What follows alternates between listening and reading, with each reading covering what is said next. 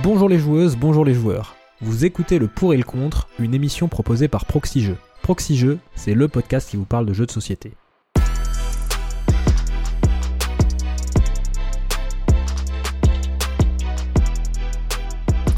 Et comme vous l'avez remarqué, enfin j'ose espérer, je ne suis pas Paul Gara. Et oui, c'est moi Ben OFX, et je suis quand même ravi de vous retrouver dans un nouvel épisode de Le Pour et le Contre, le format de proxy jeu qui allie mauvaise foi et analyse creusée.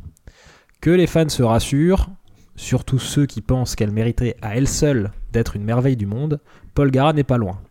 En effet, aujourd'hui, elle a troqué son sifflet d'arbitre impartial pour sa plus belle paire de gants de boxe. Et je peux vous dire qu'elle arrive remontée comme un coucou suisse. Bonjour Paul Gara. Salut Beno FX. Et effectivement, je suis remontée comme un coucou suisse. J'ai passé une journée de hum hum. Je suis vénère, je vais en découdre et euh, je vais mettre mon adversaire. euh, ouais, je vais mettre mon adversaire euh, KO.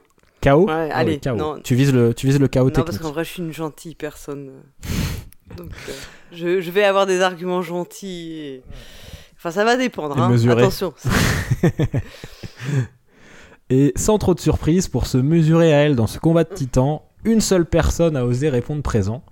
Il s'agit bien sûr de notre punchliner de premier ordre, notre Jean-Pierre Coff à nous, comme dirait Lana, celui qui ose dire c'est de la merde J'ai bien entendu, je parle bien entendu du pionfesseur. Salut le pionfesseur. Salut Beno FX, et effectivement tu dévoiles déjà un petit peu mon rôle dans cette émission.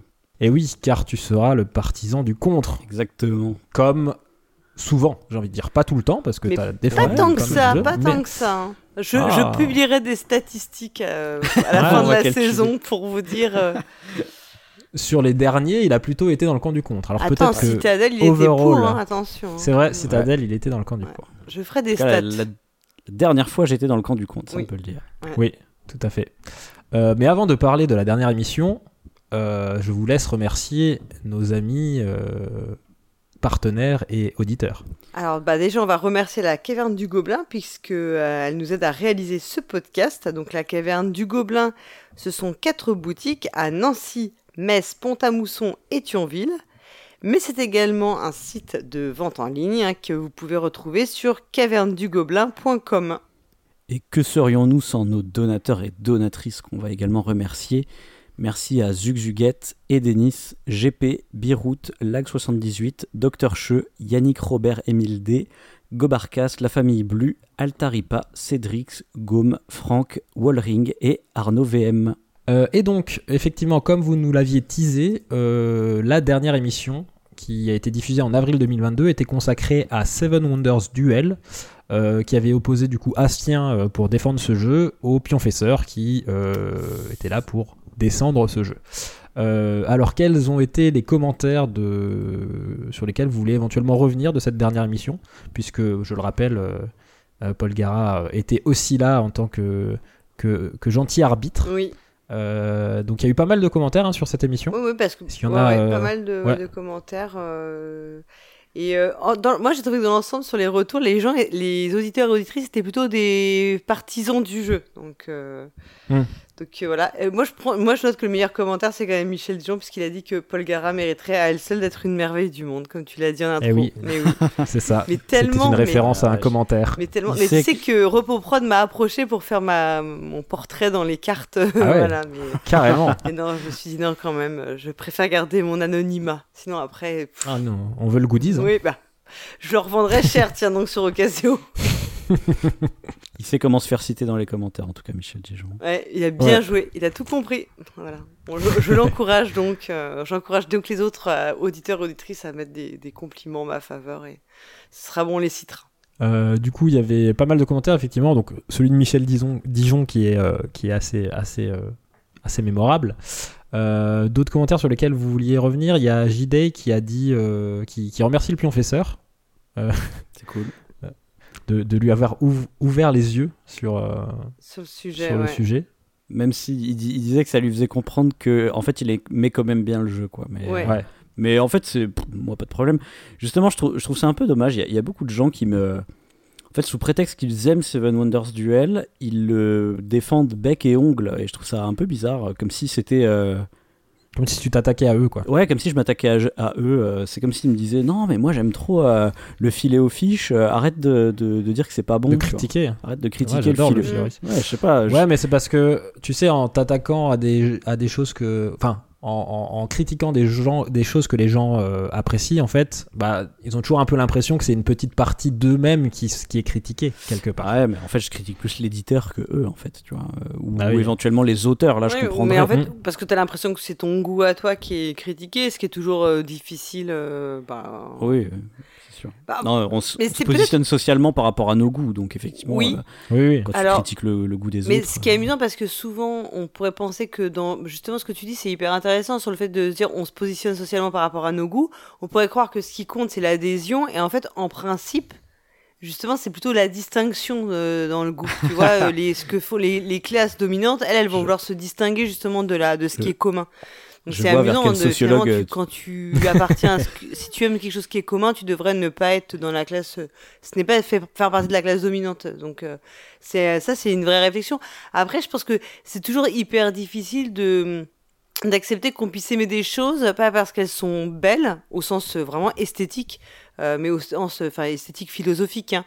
Euh, je dis Mm. pas euh, la, la beauté en tant que telle mais euh, et- mais parce qu'elles te plaisent pour d'autres raisons qui sont qui peuvent être de l'ordre du souvenir de l'évocation du enfin de l'émotion etc De l'ignorance aussi. aussi, oui, mais en fait, je pense que c'est hyper. euh, c'est un gros travail sur soi d'accepter euh, que tu peux aimer des choses qui ne sont pas belles, mais parce que elles- tu les aimes pour d'autres raisons, et que par ailleurs, tu- il y a des choses belles que tu n'aimes pas. Non, enfin voilà, donc c'est un vrai sujet. Ça, c'est un- une vraie question, un vrai questionnement hein, de savoir euh, la différence entre ton goût et euh, ce, qui, ce qui est bien ou beau. Enfin, Oui, après, Oui, et- là, c'est carrément le principe de l'émission, en fait, que de faire Oui, ça et, de, fait. faire, de créer justement un dialogue pour voir euh, un peu bah, qu'est-ce que pense euh, le camp euh, opposé, entre guillemets, Mm. euh, pourquoi il y a des gens qui aiment ou qui aiment pas ce jeu. Et au passage, on en profite pour faire une petite, euh, une petite analyse, quelque part, pour euh, une petite analyse du jeu. oui, euh, tout à fait. C'est un peu aussi un prétexte. hein, euh. C'est un peu un prétexte pour parler du jeu. En fait. Mais en fait, moi j'ai remarqué Mm. aussi que dans les commentaires, il y avait pas mal de personnes qui revenaient sur le fait qu'ils avaient du mal finalement à cerner ce que tu aimais. Ou pas. ouais, ouais. il y a, effectivement, JD Alors, dit que tu l'as aidé à, à ouvrir, à ouvrir les yeux. Mais Gerny Lolo, par exemple, dit qu'elle a du mal à te suivre. Euh, le pionfesseur, il aime les gros jeux, mais il aime pas quand il faut calculer ses choix et ceux de son anniversaire. Je ne comprends pas comment c'est compatible. Il ne joue qu'à l'instinct, ou euh, on ne joue jamais pour gagner. Enfin. On voit que effectivement les gens euh, ont du mal à te cerner et te connaissent peut- peut-être pas forcément parce que moi euh, le pionfesseur aime les gros jeux c'est pas forcément Bah, ce ouais, que je moi, dirais tu vois du tout, euh, ouais. naturellement Non. quoi Ah ouais, pourtant j'aime les gros jeux aussi, hein, mais, euh, Oui, mais pas, mais pas, mais mais pas tu que ça, pas- t'es pas tu n'aimes exclusif. pas que les gros jeux Ouais. Non, pas que, non, bien sûr. Euh, par- pour répondre quand même, je trouve c'est c'est- alors les gros jeux justement, il y a un côté un peu snob, je pense, de penser que les gros jeux, ça veut dire des jeux où on calcule longtemps. Parce que je suis désolé, mais il y a des gros jeux style, euh, je sais pas, les jeux de Stéphane Feld, où justement c'est très fluide parce qu'il y a beaucoup de flexibilité dans le jeu et du coup tu peux euh, faire jouer presque complètement, pas au hasard, mais comme comme, à l'opportunisme comme quoi. dit, ouais, à l'opportunisme, ou à- plus à l'instinct, je dirais, ouais. À, Mm. à l'instinct, et au pire, tu as de la flexibilité qui te permet de te récupérer, euh, de, de- de construire quelque chose quand même pour euh, faire un petit peu ce que tu veux. Ça veut pas dire que tu, tu réfléchis pas, mais un jeu, euh, typiquement euh, le Go, moi je dirais pas que le Go est un gros jeu, parce que pour moi, gros jeu, c'est-à-dire qu'il y a beaucoup de règles. Pourtant, euh, le Go est un jeu hyper profond et hyper calculatoire, quoi. Mm. Où derrière, en termes de metagame, ça peut être super compliqué. Donc, typiquement, le Go, c'est un jeu que je déteste parce que justement, c'est hyper calculatoire. Pourtant, c'est un jeu, je dirais, léger. Voilà. Donc, euh, Mm. et à l'inverse, euh, des gros jeux comme euh, Trajan, je suis désolé, mais je réfléchis pas énormément quand je joue à Trajan. Euh, c'est pas hyper calculatoire. Mes coups, ils sont généralement. euh, je peux y réfléchir pendant le tour des autres et puis hop, c'est assez fluide, quoi. Mm. Voilà. C'est pour donner des, des exemples et, Et puis- de trucs Et compatibles. puis, fi- je suis d'accord avec toi, il y a certains gros jeux, en fait, de toute façon, tu réfléchis tour par tour, t'as pas besoin de calculer sur, euh, sur 10 tours ce qui va se passer. Enfin, C'est ça, voilà. euh, tu, ça, ça, ça, effectivement, je te rejoins. euh, Il y a un côté plus instinctif sur, euh, sur ton choix de stratégie ou ta direction générale, et après, en fait, tu fais en fonction de ce, que, de ce qui est le mieux au, au moment où ton tour vient, et et il n'y a pas vraiment cette notion de, de, de calcul et d'anticipation. En quoi. plus, enfin, la difficulté, elle s'apprécie aussi en fonction de tes compétences euh, personnelles. C'est-à-dire qu'il y a, des- il y a tout à des fait, jeux très, euh, bah, tu vois, des jeux sans interaction qui sont très, euh, peut-être plus cérébraux ou mathématiques, il y a des tas de personnes pour qui ce ne sera pas difficile et pour qui, lesquelles, au contraire, des jeux avec de fortes interactions et où l'aspect social est très important vont être considérés comme plus difficiles parce que c'est bah, un, une autre type de un autre type de compétence que t'as pas tout le monde n'a pas euh, le fait d'être à l'aise tu vois dans le bluff par exemple c'est quelque chose qui est qui sont enfin qui finalement qui peut être considéré comme difficile par certaines personnes. Donc ça, ça dépend aussi des compétences euh, de chacun. Oui, oui. Bah après, franchement, il suffit de réécouter l'émission et je pense que non, je, je, je, le, je, le, dis en détail pourquoi j'aime pas les jeux abstraits de manière, de manière générale. En fait, moi j'aime beaucoup de types de jeux hein, de manière générale, pas que les gros jeux. Et euh, mais il y a vraiment un type que j'aime le pas du tout, c'est les jeux abstraits. Quoi. Mm. Comme Kailus, quoi. sauf, sauf Kailus. je, je troll un peu là. Ouais, tu trolles bien. Non, mais tu trolles bien. Parce, que Kielu, c'est un jeu abstrait. C'est toi qui l'as dit, c'est pas moi, hein, ceci dit. bah, vous irez réécouter le Sortant le Grand Jeu sur Kielus tout à la fin. je, je donne mon avis euh, sur Kielus. Mm. Ça marche. Euh, d'autres commentaires sur lesquels vous vouliez revenir? Non, parce qu'après, euh, on peut pas lire tous les commentaires qui disent que je suis exceptionnel, sinon on va, on va faire une émission entière dessus. Donc... Et qui disent que le professeur a tort. Oui, voilà. Sinon, ça dure longtemps aussi. Peut-être dire juste qu'il y, y, a quand même quelques commentaires auxquels j'ai répondu directement euh, sur, sur le site. Donc si s'il y en a qui veulent, qui, qui, veulent voir les réponses que j'aurais fait, vous pouvez aller sur le, sur le site. quoi. Mm, tout à fait.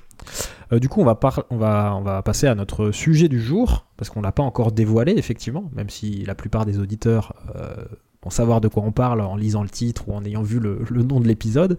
Mais aujourd'hui, on va parler du coup d'Everdell. Euh, donc, est-ce que vous voulez commencer par donner un, rapide avis à chaud d'Everdell avant qu'on présente un petit peu le jeu et qu'on rentre dans le vif du sujet? Bah moi, je en principe, c'est le voilà le pour ouvre le bal. Donc moi, j'ai donné un mon, premier avis. Euh, et, à toi l'honneur. Everdell, c'est, je trouve que c'est euh, un jeu qui euh, finalement allie tout ce qu'on a envie d'aimer dans un jeu, euh, des mécaniques qui sont assez intuitives. avec un degré de complexité, mais qui est pas non plus, c'est pas non plus du lacerda. Donc en fait, t'as quand même de la complexité, t'as, mais sans que ce soit trop violent. Euh, t'as un univers qui est incroyable, un visuel incroyable. Euh, t'as beaucoup de satisfaction dans le jeu, tout le temps.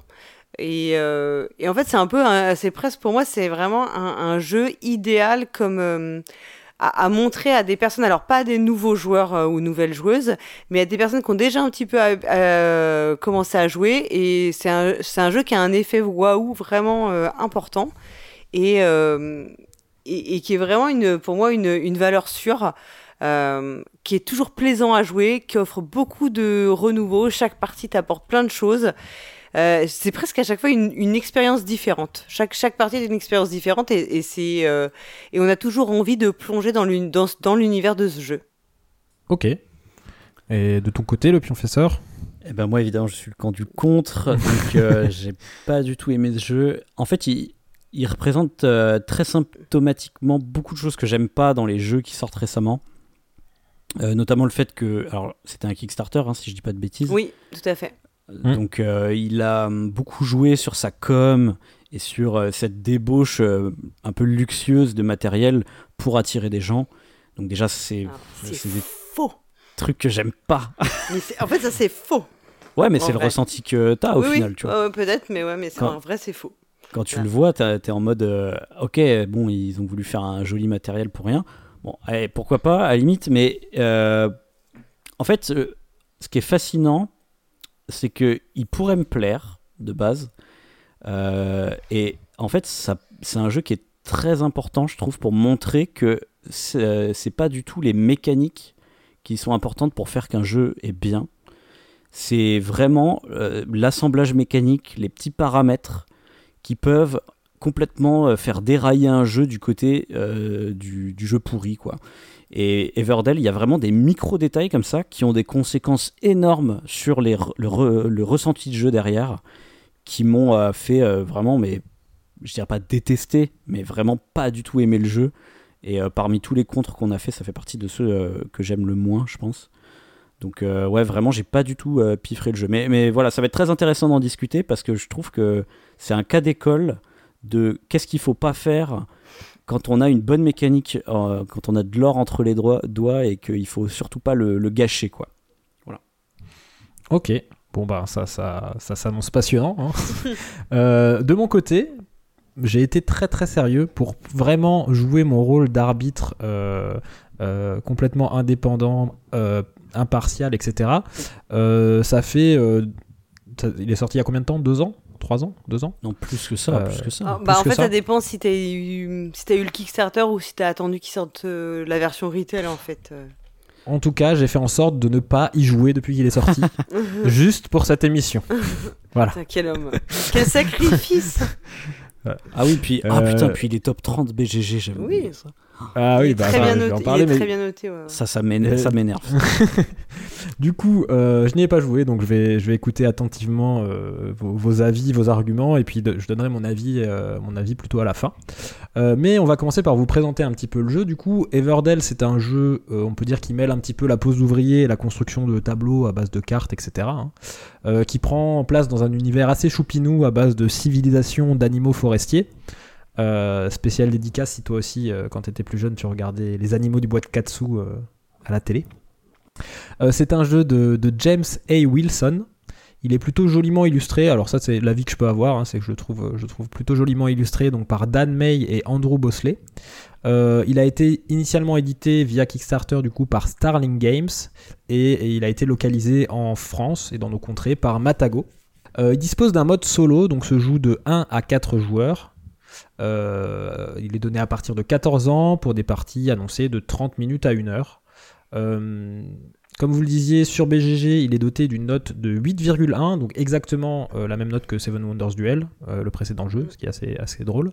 Un- D'un poids de 2,81, et comme vous le disiez, donc il est classé actuellement à la 30e place sur le classement BGG. Euh, donc on reviendra sur, Elle peut- on sur peut, cette, euh, cette- ce, ce on peut sacrilège. préciser quand même que le poids de 2,81, c'est sur 5, Oui. Oui, tandis que la note de 8,1, c'est sur 10. c'est sur Donc 10, C'est tout c'est à pour fait. dire qu'il est quand même noté 2,81, c'est assez lourd, c'est au-dessus de la moyenne en tout cas. Oui, Et il Tout est, à fait, ce, euh, ce que tu n'as pas dit, c'est qu'il est top 3, il est troisième euh, dans le top family, familial, Mm. ouais, tout à fait. n'importe quoi. Ouais, j'ai- Déjà, j'ai- euh, Je, je- je n'ai pas évoqué tous les tops, mais effectivement, il est troisième à la, à la place avec famille. 2,81. Et, euh, ouais. Oui, 2,81 en poids. euh, pour comparaison, je crois que Seven Wonders Duel était à 2,27, 2,30 par là, euh, en dessous de la moyenne, en dessous des 2,5. Donc euh, voilà. Seven Wonders Duel, euh, de mémoire, est, est- est- est en dessous des, des 2,5 justement. Euh, bon, il est dispo euh, au prix de 54,90€ à la caverne du Gobelin. C'est pas, c'est pas un petit c'est jeu. pas hein. donné, ça c'est clair. Euh, surtout qu'il a déjà fait l'objet de trois extensions qui ajoutent tout un tas de modules, des plateaux annexes, des nouvelles cartes, etc. Et que les extensions aussi, elles sont, elles sont aux alentours de 40 euros. hein, donc c'est c'est pareil, c'est pas de petites extensions. Donc il y a trois extensions sorties Everdell Pearl Book, Everdell Spirecrest et Everdell Belfair.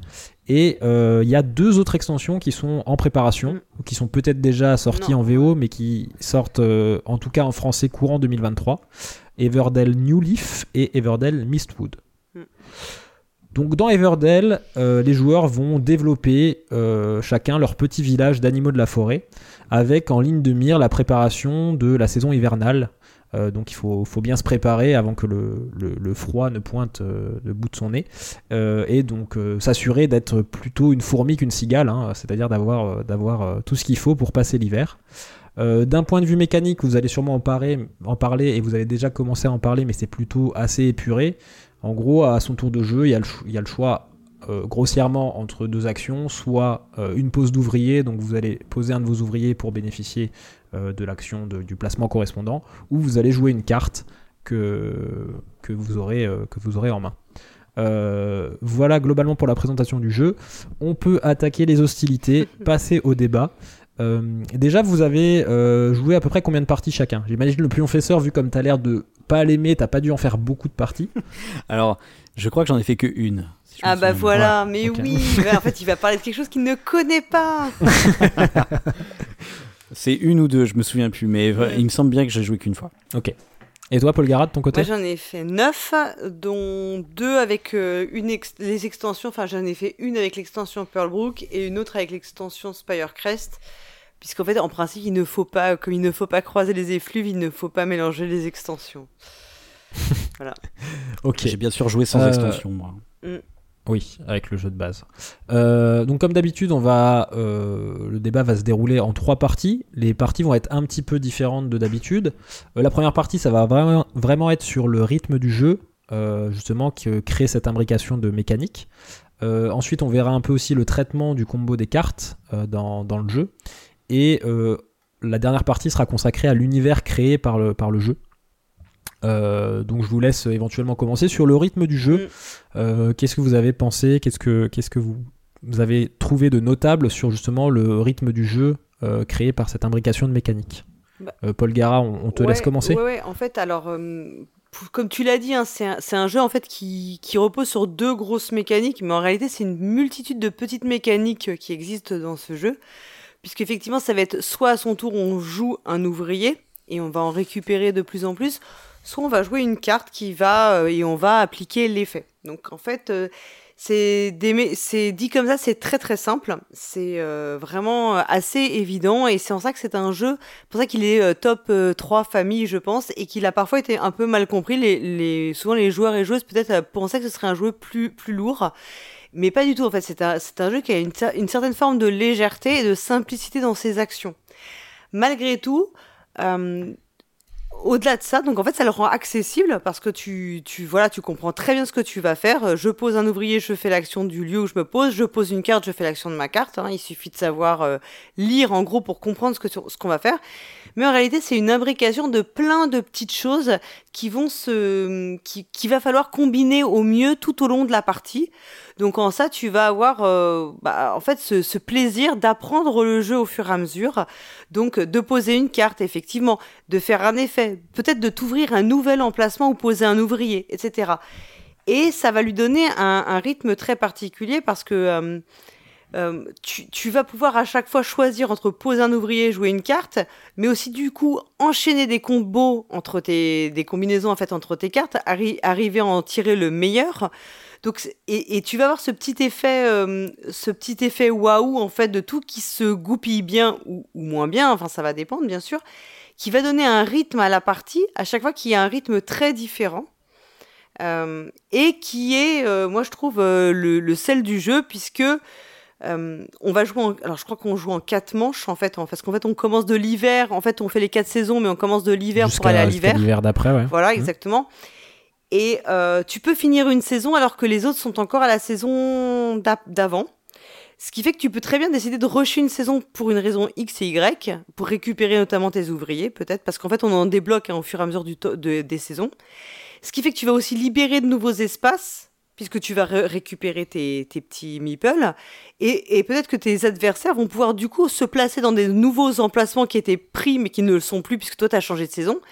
Et en fait, il y a tout un, moi je trouve qu'il y a tout un équilibre un peu euh, du jeu, comme si on était sur, on marchait sur un, fil de, tu vois, de, de funambule qu'on va mmh. devoir toujours trouver dans le, dans le tempo qu'on va donner. Et moi, j'adore, en fait, je me rends compte euh, avec le temps qui passe, j'adore les jeux qui ont un tempo un tempo un peu particulier en fait, où, les manches ne sont pas forcément trop scriptées, où c'est les joueurs et joueuses qui vont pouvoir euh, adapter euh, leurs actions et, donner finalement le, les des coups d'accélérateur ou au contraire temporiser.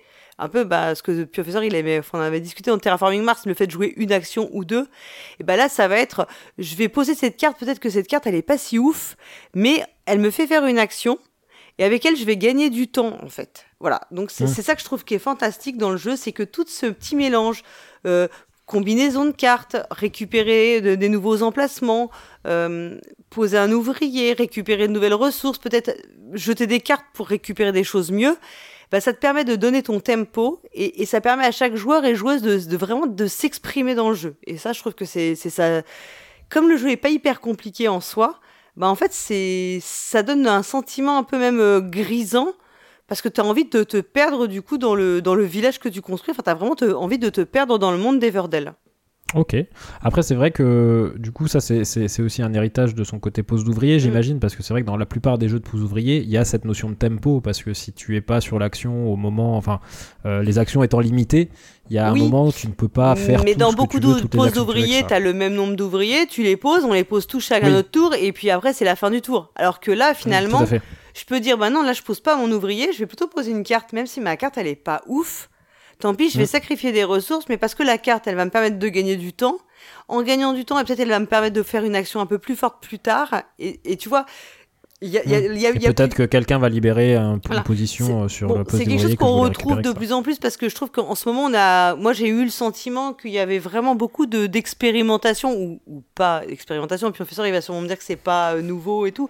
Mais je trouve qu'en ce moment, on a beaucoup de jeux qui essayent de croiser la pose d'ouvrier avec d'autres mécaniques. hein. Bon, on l'a vu avec euh, le Mhm. deck building ou euh, comme dans Narak. Alors Narak, c'est un, feu- un faux deck building, mais c'est plutôt une course aux objets. Enfin, tu sais, le fait de monter dans le temple à, gauche, à côté du- de la pose d'ouvrier.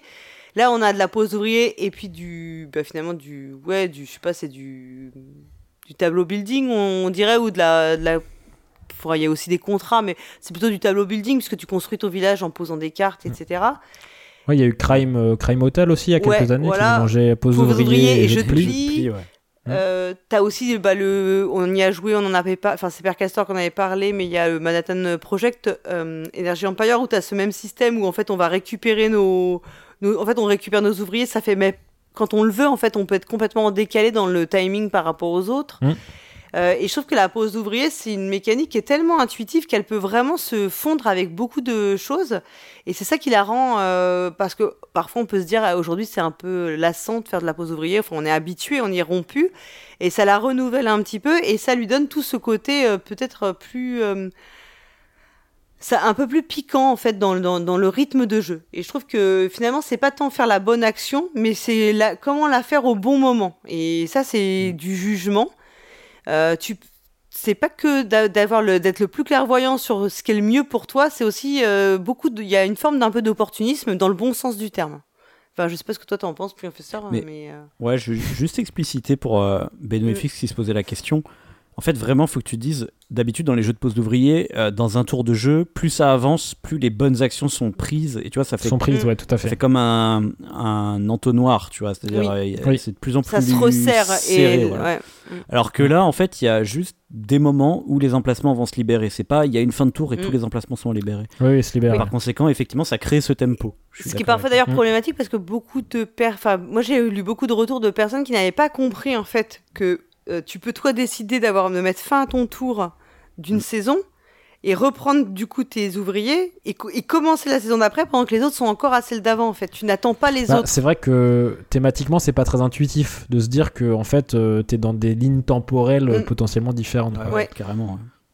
Mais tu as ça dans Manhattan euh, Project. Enfin, je- j'y Mais- pense parce qu'on y a joué Mm. récemment, mais euh, où tu reprends tes dés et tu, tu reprends ta nouvelle phase de placement d'ouvriers en fait. Il y, a un peu- il y a un peu ce délire Mm. dans Pierre de la mer du Nord aussi, où euh, tu libères des emplacements à Mm. chaque tour. Oui, oui, oui. Ouais, tout à Oui. fait. Tout à fait. T'en poses un, t'en prends un. Et parfois, c'est- tu mais- vas faire une action que t'aimes pas trop en attendant que celle que tu voulais vraiment faire se, con- se goupille dans le bon sens pour toi.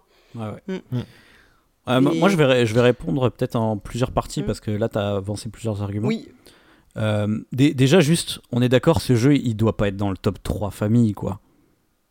Jamais de la vie. pourquoi? Parce que c'est trop. Justement, en fait, même s'il a l'air simple comme ça et tout mignon, comme tu l'as dit, c'est un mélange de plein de mécaniques déjà existantes. Et alors là, je peux renvoyer à l'épisode qu'on avait fait sur euh, faire découvrir le milieu du jeu de société.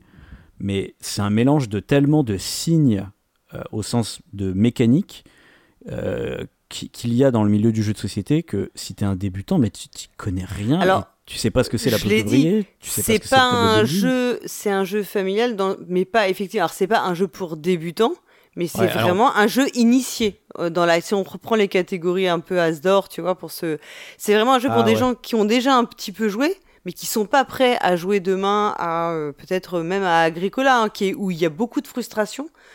Et euh, il faut, euh, ou qui, où là c'est pas la difficulté mécanique, mais c'est la difficulté émotionnelle qu'il faut gérer.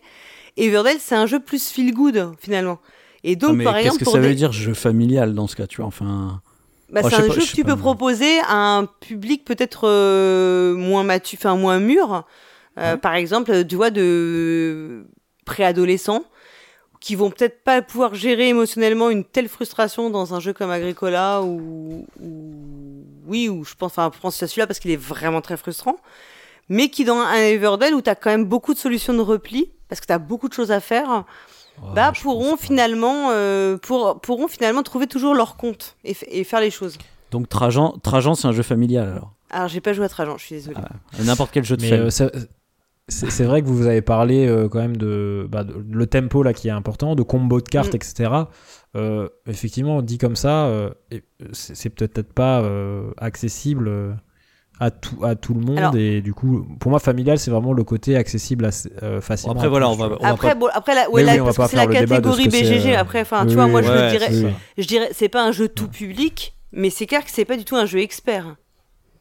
Tu vois, c'est pour. Euh, euh, Ouais, moi, je l'aurais mis en expert parce que tu vois, ça Ah reste un jeu de gestion, de combo de cartes et tout. euh, Enfin, franchement, c'est pas des mécaniques faciles en vrai hein, pour. euh, ah, je sais pas, bah, pour- là, pour- je, bah, je sais pas pourquoi. Après, mais ouais. ce- Bon, bon, enfin, Le ça, top, le top 1 familial sur BGG, c'est Wingspan, qui, est, qui est aussi très compliqué, je trouve. Tu Oui, vois. qui est pas très Bah, familial qui- non plus. ouais, qui- oui, qui se discute. Mais bon, peut-être parce que je sais. Enfin. Je, je sais pas comment il, comment il le classe. hein. Je, je pense que c'est assez anecdotique dans la discussion, mais Oui, oui, oui. Pour moi, c'est vraiment un jeu intermédiaire euh, et, euh, et que tu peux vraiment proposer à des. Enfin, il n'y a pas ou d'un. Je pense que des joueurs et joueuses peuvent avoir envie de s'y investir pour tout un tas de raisons. Et comme il y a beaucoup de choses à y faire, tu peux toujours trouver une solution de repli, euh, trouver une nouvelle action à faire. Du coup, t'as pas cette frustration et ça fait que tu as une forme de satisfaction parce que tu arrives toujours à faire des petits trucs, quoi. Tu arrives toujours à. alors, au début, tu fais pas beaucoup d'actions, ça a très peu d'ouvriers au départ, hein. mais t'as as vite un petit sentiment de montée en puissance qui est assez cool. Et euh, au fur et à mesure que tu, tu t'arrives à combiner des choses, je trouve que c'est un jeu qui est assez gratifiant, euh, notamment quand tu débutes et que t'as pas trop l'habitude de ces jeux, de ce type de jeu. Euh, après, parce qu'il y a un aspect qu'on- dont on va parler, mais en plus de jouer des cartes, en fait, il y a un côté, il y a une, il y a une mécanique de chaînage. Donc euh, c'est marrant parce que dans Seven Wonders Duel aussi, qui te aussi, ouais. permettent donc ouais parce que c'est pas un truc si courant je trouve le chaînage en fait euh, quand on effectivement. repensé Mm. et dans donc dans Everdell pour poser des cartes en principe tu payes les ressources donc euh, que tu vas récupérer en plaçant tes ouvriers donc bah, en fait tu peux vite être bloqué mais aussi euh, si tu te démerdes bien tu arrives à, euh, à construire en fait des enfin à poser des cartes gratuitement parce que tu as posé un, une carte qui te le permet donc en fait, tu as Mm. des voilà, as vraiment ce système de chaînage. Et ça, euh, passer la première partie ou pour des gens qui ne le connaissent pas, le système, enfin, t'as toujours, c'est un système qui est un peu, faut rentrer dedans. Et une fois que tu, tu l'as, tu l'as pigé, euh, c'est super parce qu'en fait, tu, ça te permet souvent de faire une petite pirouette et de t'en sortir quand t'as plus de ressources. euh, parce que tu, tu vas, euh, t'as beaucoup de, comment t'appelles ça, de tamisage de cartes. Dans Everdell, tu vas, tu vas quand même pas Ouais, mal. ça, euh, ça, on pourra en reparler dans la partie Mm. 2 sur le, le- Oui. la- l'aspect Sur les combos de combo et, et tableau building, justement. Mais euh, Mais en fait, je trouve que c'est cette mécanique de chaînage avec le fait que tu récupères beaucoup de cartes qui fait que tu peux toujours aller chercher des choses, tu peux toujours trouver des trucs à faire. Et du coup, même si tu as toutes ces mécaniques qui paraissent, euh, si tu les dis comme ça sur le papier, elles peuvent paraître compliquées. En fait, dans le jeu, elles se, elles se télescopent de façon super euh, intuitive et je trouve assez simple. moi, je, Et- je pense qu'il est coup, pas intuitif ouais. pour des débutants et qu'il l'est pour nous parce que le jeu, en fait, est un micmac de plein de mécaniques vues et revues, en fait. Et c'est pour ça que pour nous, on va dire, les joueurs expérimentés, c'est très simple. Ça, enfin, ça paraît très simple, mais vraiment, j'ai Mm. j'ai pas le sentiment du tout que c'est un jeu simple pour euh, des débutants, parce qu'il y a vraiment une somme de plein de, de petites mécaniques qui, du coup, bah, suffit que t'aies pas joué à un jeu qui, qui soit, je sais pas, de pose d'ouvrier, ou qui a des contrats, ou un truc comme ça, enfin, qui est une des mécaniques que tu Mm. connais pas, et ça fait un nouveau Oui, truc à apprendre pour mais toi. tu-. Tu peux y jouer sans te polariser sur les contrats. C'est pas, enfin, t'as tellement de choses à faire que je pense que tout le monde y trouve son compte. Moi, moi, typiquement, c'est un jeu que je proposerai, à que je vais proposer à ma fille dans là, euh, tu vois, je pense cet été et elle a 7 ans et demi parce que je pense qu'elle peut y jouer. Elle va peut-être pas gagner, mais Mm. elle va trouver des choses à y faire. Ouais, après, euh, ça, je Mm. m'en fous de avec qui tu y joues, ça, c'est pas, c'est pas mon problème. Non, non, c'était plus pour la blague. Mais euh, ouais, bon, donc voilà, ça c'était mon premier point, c'est que je trouve qu'il il est pas forcément familial et en fait il se situe, euh, je le- moi je le trouve un peu le cul entre deux chaises, tu vois, genre.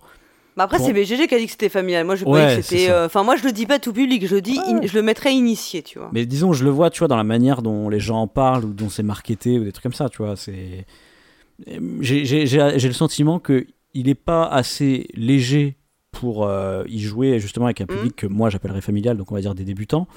Et en même temps, euh, pour des experts, bah il y a tellement rien de nouveau que tu vois, ça va pas me m'exciter autant qu'un qu'un vrai mais nouveau mélange comme ça a été par exemple pour Narak ou Dune Imperium, où c'était vraiment deck building post ouvrier, ça n'existait pas avant. Tu vois. Après qu'il ait été mal marketé et qu'effectivement, moi j'ai eu l'impression qu'il y a pas mal de joueurs experts, enfin de, joueurs vraiment euh, qui ont l'habitude de vraiment jouer, qui jouent souvent, qui ont été un peu déçus par rapport au niveau de d'adversité que propose le jeu, enfin en tout cas de ça. Moi, j'ai l'impression que c'est quand même quelque chose qui est très vite revenu. Euh, et qui est un commentaire qui est revenu souvent. Après, euh, moi, j'avoue que pour le, toutes les parties où j'y ai joué, je me suis jamais ennuyé. Et même si c'est des choses qui sont pas des, des, mécaniques, c'est pas des trucs super compliqués en soi, mais je trouve que l'imbrication, elle, euh, elle est toujours euh, agréable et surtout, as, tu fais tout, tu tentes tout le temps de nouvelles choses. C'est un jeu qui t'offre beaucoup de renouveau. En fait, à chaque partie, tu as beaucoup de renouveau. Ah, mais moi, tu vois, je trouve que c'est pas un renouveau euh, relativement à tous les jeux de gestion auxquels j'ai déjà joué, tu vois. Genre, j'y joue, je suis en mode, ouais, bah, ces trucs-là, je les ai déjà vus dans 15 000 jeux de gestion, et souvent en mieux, en fait, tu vois. Euh, et, et, pourtant, il y a encore des jeux de gestion assez récents qui arrivent à me, à me turlupiner, tu vois. Euh, récemment, Maracaibo, il y, y, a aussi ce côté un peu tableau building mélangé à un jeu de gestion. Et mm -hmm. ça m'a vraiment apporté des sensations très nouvelles où euh, je retrouvais par exemple, euh, comme on disait, ce tamisage des cartes, mais on pourra en, parler mmh. plus tard, mais euh, ou, ou, même dans la manière dont, dont, ça tourne dans la mécanique principale. Alors bon, ok, Maracaibo c'est un, c'est un peu un revival de Great Western Trail, mais qui est du même auteur, donc là ça me dérange pas trop, tu vois. Oui, qui réexploite ses. Il ré, voilà, il réexploite mais... ses mécaniques, mais, mais tu vois, même Great Western Trail, c'était déjà vachement nouveau, cette manière d'amener les oui, actions, de... euh, tout ça. Euh... Et puis ce rythme un peu spécial du jeu qui fait qu'au début tu vas très vite, et puis d'un coup, tu... après tu vas vachement plus ralentir pour pouvoir ouais, optimiser. En fait, c'est une optimisation à en fait, c'est une optimisation à l'envers presque, mais.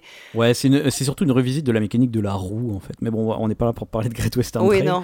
Mais, mais tu vois, mais... Everdell, j'ai pas l'impression qu'il y ait alors, ah, la, la, killer mécanique, tu vois. Ok, alors je comprends ce que tu veux dire. Qui, oui, il y a peut-être, il y a peut-être, il y a rien de révolutionnaire. Original. Ça, je suis tout à fait d'accord. Ouais. Après, c'est peut-être plus sur la sensation de jeu. Je trouve qu'il apporte quelque chose qui est euh, assez. Euh... Bah, toi, tu parlais de ce rythme-là.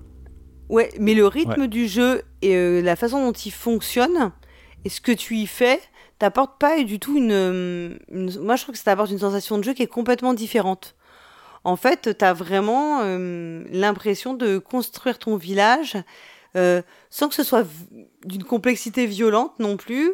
En fait, c'est un jeu qui t'apporte beaucoup de bien-être, enfin, qui est très. Euh, je sais pas comment dire. Euh, enfin, tu vois, un peu chill, quoi. T'es vraiment dans une, ambiance et du coup, le jeu n'est pas un level, un niveau d'expertise, oui. T'es pas à te creuser les méninges tout le temps, enfin, t'es pas non plus dans la super, la réflexion très violente euh, tu sors pas exténué de ta partie mais tout ce que tu fais y est agréable et tu as une sensation un peu de ouais de bien-être et euh, en fait je sais pas qui, qui est vraiment un euh... peu comme dans un peu comme dans Tokaido c'est-à-dire c'est du compétitif mais tu ressens pas spécialement oui. une grosse compétition ouais en fait t'es un peu dans des chaussons super confortables en fait dans des petits mmh. chaussons en laine et puis euh, voilà il y a un côté après qui est porté aussi par l'univers hein, bien ouais, sûr j'allais hein, dire moi à part l'univers je pense que l'univers l'univers est mais en fait je trouve que ce que tu fais quand dès que tu rentres dans le jeu passer la première partie où tu sais où tu vas, bah tu, tu vois toutes ces petites mécaniques et tu te dis je vais pouvoir faire plein de petits trucs et ça va être super euh, cool parce qu'en fait tu t'es jamais bloqué, c'est jamais frustrant, c'est jamais violent, c'est jamais méchant. De, de ce fait, c'est un jeu qui est presque reposant, qui t'apporte, euh, voilà, qui te, te met ça. Par rapport à des jeux comme Maracaibo, Great Western, où t'as quand même un peu plus dans la, dans le challenge intellectuel.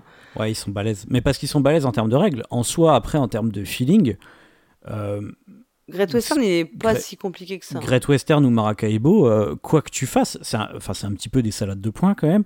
Donc, euh, quoi que tu fasses, euh, tu as l'impression d'avancer, de progresser, de construire des ouais, trucs. et il faut un peu plus, enfin, faut anticiper beaucoup.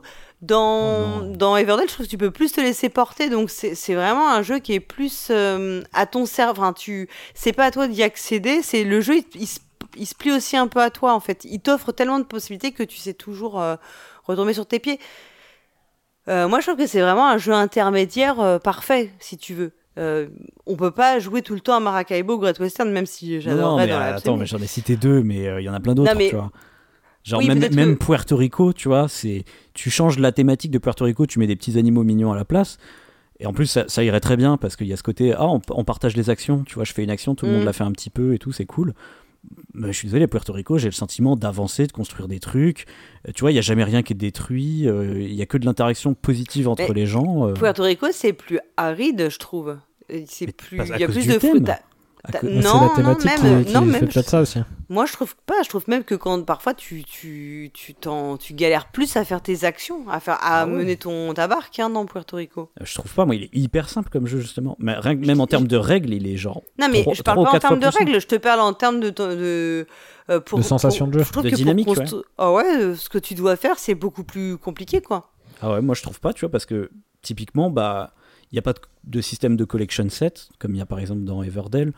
Euh, tu vois, il y a genre, pour construire les bâtiments, qu'un type de Bah, ressource, c'est la thune. Bah euh, ouais, mais non, parce que enfin, moi je sais que pour avoir aussi la pierre, tu galères plus en Puerto Rico, tu dois faire plus de choix. Euh, les ouais, je trouve que c'est plus- Ouais, je- ouais, je trouve c'est plus dur. T'es pas obligé de- d'avoir des carrières pour, euh, pour construire des bâtiments. De- Non, mais c'est vrai, à un moment c'est recommandé quand même. Enfin, ça, ça te. Enfin, je trouve que dans Puerto Rico, on doit faire plus tous la même chose. Que dans Everdell, t'as assez de fait que chacun peut faire un peu ce qu'il veut, un peu faire, on peut tous faire un peu notre vie, quoi. Alors tu ça, peux faire ça, les objectifs, C'est du fait tu peux faire les objectifs, tu peux faire les. Non, mais tu même, tu peux aller faire les objectifs. Tu peux aller faire les. hum, Alors il y a des, y a des, des espèces d'objectifs. Euh... T'as des objectifs sur des cartes qui sont aléatoires et t'as des trucs qui reviennent tout le temps parce que t'as quatre types de cartes et en fait si t'arrives à avoir X cartes d'une couleur, bah tu peux aller chercher un objectif. Donc ça, ça peut être aussi une autre manière de marquer des points. Hmm. T'as les points sur tes cartes. Tu peux aussi aller chercher, euh, comment dire. Donc t'as les points sur les cartes. Tu peux aussi comboter. euh, en fait, euh, par exemple, t'as les points de fin de partie euh, que tu peux aller chercher, les cartes qui te font marquer des points de fin de partie, etc. Euh, C'est parce qu'il est Puerto plus moderne. En fait, euh, de, de nos jours, tous les jeux de gestion, ils font ça. C'est-à-dire, ils, ils- Non, je Puerto je trouve Rico, Ah, Puerto ils Rico a- t'offrent a- pas tous, euh, ils t'offrent pas tous autant de de, de, de liberté finalement, enfin de ouais, de latitude. C'est une hyperbole, mais c'est pour dire que maintenant, les jeux de gestion, c'est beaucoup plus basé, contrairement à l'époque, hein, comme Puerto Rico, Kélus, où comme tu dis, il y a qu'un truc à faire, tu vois. Et ton but, c'est de trouver le meilleur chemin pour faire ce truc.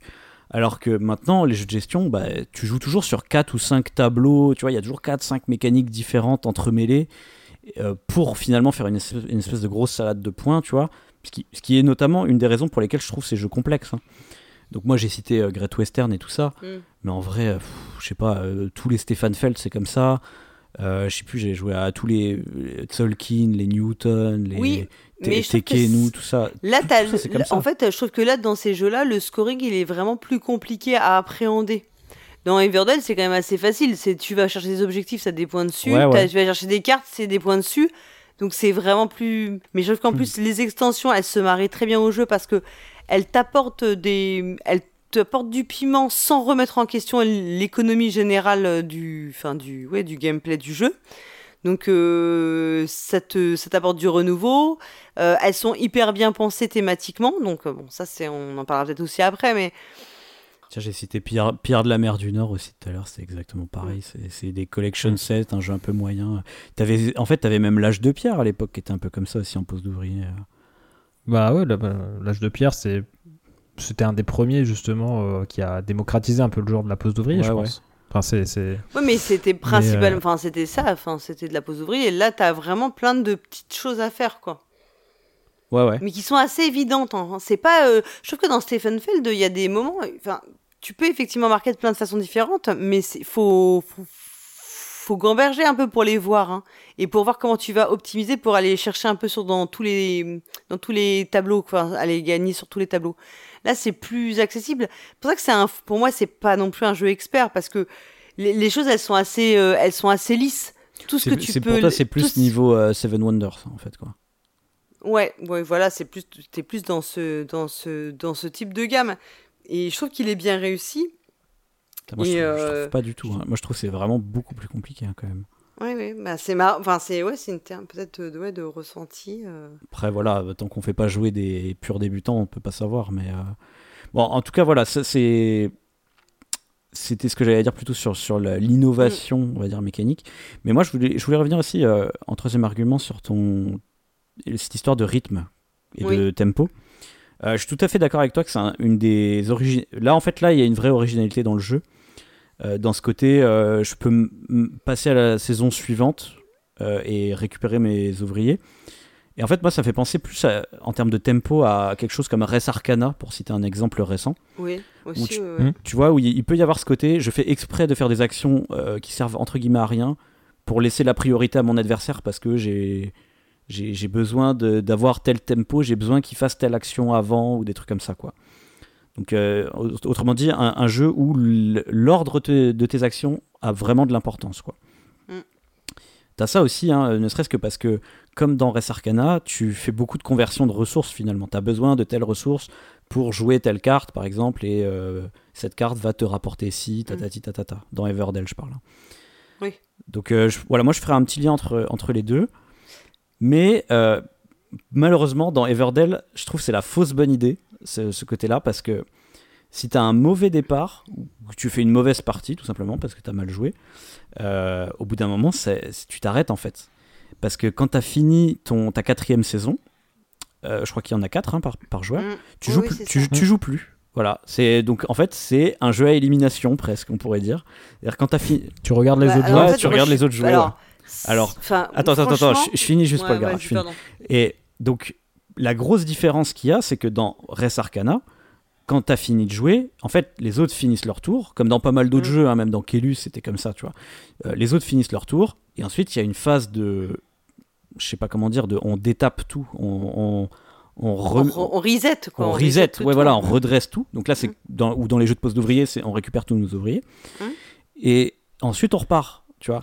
Et vu qu'il n'y a pas ça dans Everdell, c'est comme si tous ces moments où tu fais rien dans Res Arcana, parce que du coup, il y a des moments où tu fais rien dans Res Arcana, ils étaient tous compactés en fin de partie. Ben moi je trouve alors moi je vois pas en quoi c'est une critique parce que euh, je trouve que c'est exact moi y a... moi je trouve que dans Rest Arcana ça c'est un gros moi un truc que j'ai vraiment du mal c'est que si tu passes en premier tu peux vraiment attendre à chaque fois ton tour et franchement c'est vraiment saoulant. Ce que je trouve que dans Everdell à la limite euh, puisque tu enchaînes tes saisons à toi au moins une fois que tu as soit as fini ta partie même si les autres n'ont pas totalement fini au moins t'es euh, psychologique, enfin intellectuellement, t'es euh, c'est bon quoi. Enfin, tu peux, tu, tu peux, euh, t'as plus à rester, euh, comment dire. tu peux aller jouer à Horror Arkham. Concentré, concentré sur. Tu peux aller faire la vaisselle. Tu peux non mais tu peux aller rouvrir des bières. Non mais en fait, du coup, t'es pas parce que dans Rest Arcana, t'es obligé de rester super concentré alors même que tu ne joues plus. Et en plus, c'est toujours hyper désagréable quand toi tu joues pas et que t'attends pour rejouer et que tu vois les autres qui continuent d'enchaîner des trucs. Et là, tu te dis, je dois vraiment être la dernière des merdes parce que moi j'ai déjà fini mon tour.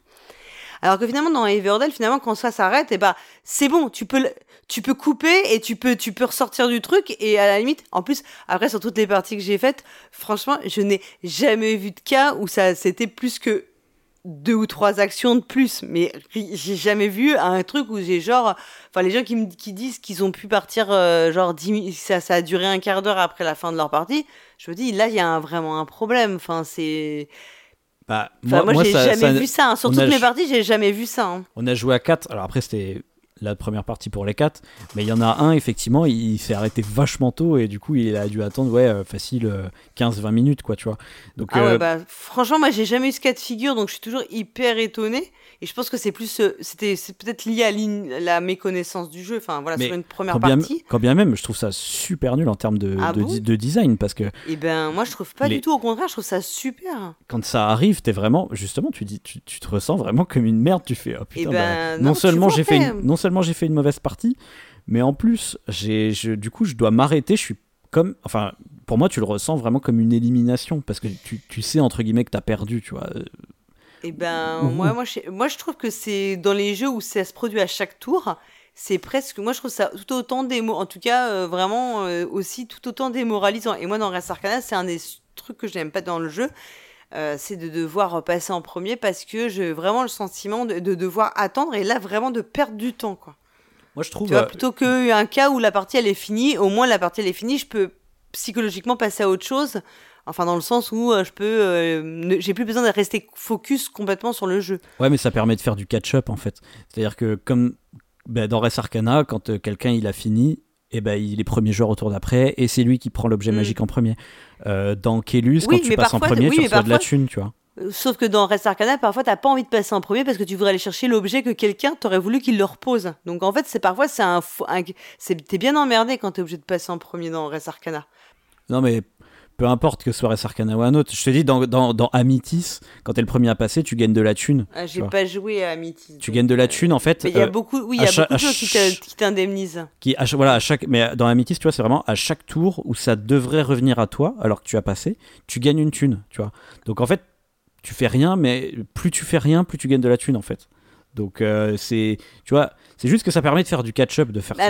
Dans, dans Everdell, tu as quelque chose qui peut ressembler parce que, en fait, au dernier tour de jeu, tu peux. Euh, tu as un truc qui, qui ne se fait qu'au dernier tour, qui est le Ouais. fait d'aller chercher des points, en fait, certains points de victoire, ce qu'ils appellent les voyages sur le plateau et en fait celui qui sera le premier à arriver à cette saison là c'est le seul qui va c'est le premier qui va pouvoir accéder aux meilleures places donc je Euh, sais pas ouais. si ça compense ou pas oui, si, t'as mais du coup ça te donne ça donne un accès en fait prioritaire et si t'as alors sur une première partie je pense que ça ne peut pas être le cas mais comme en plus t'es limité en fait euh, oui, dans ton village tu ne peux pas avoir plus d'un certain nombre de cartes je crois que c'est 15 donc les 15 cartes en réalité avec le chaînage tu arrives assez vite tu vas te Mm. retrouver dans des situations où tu peux avoir pas mal de cartes en main et finalement elles te servent plus à rien parce que tu peux plus trop poser dans ton village Ouais, ouais. et du coup, quand tu arrives à la dernière saison, c'est quelque chose qui s'échange contre tes cartes.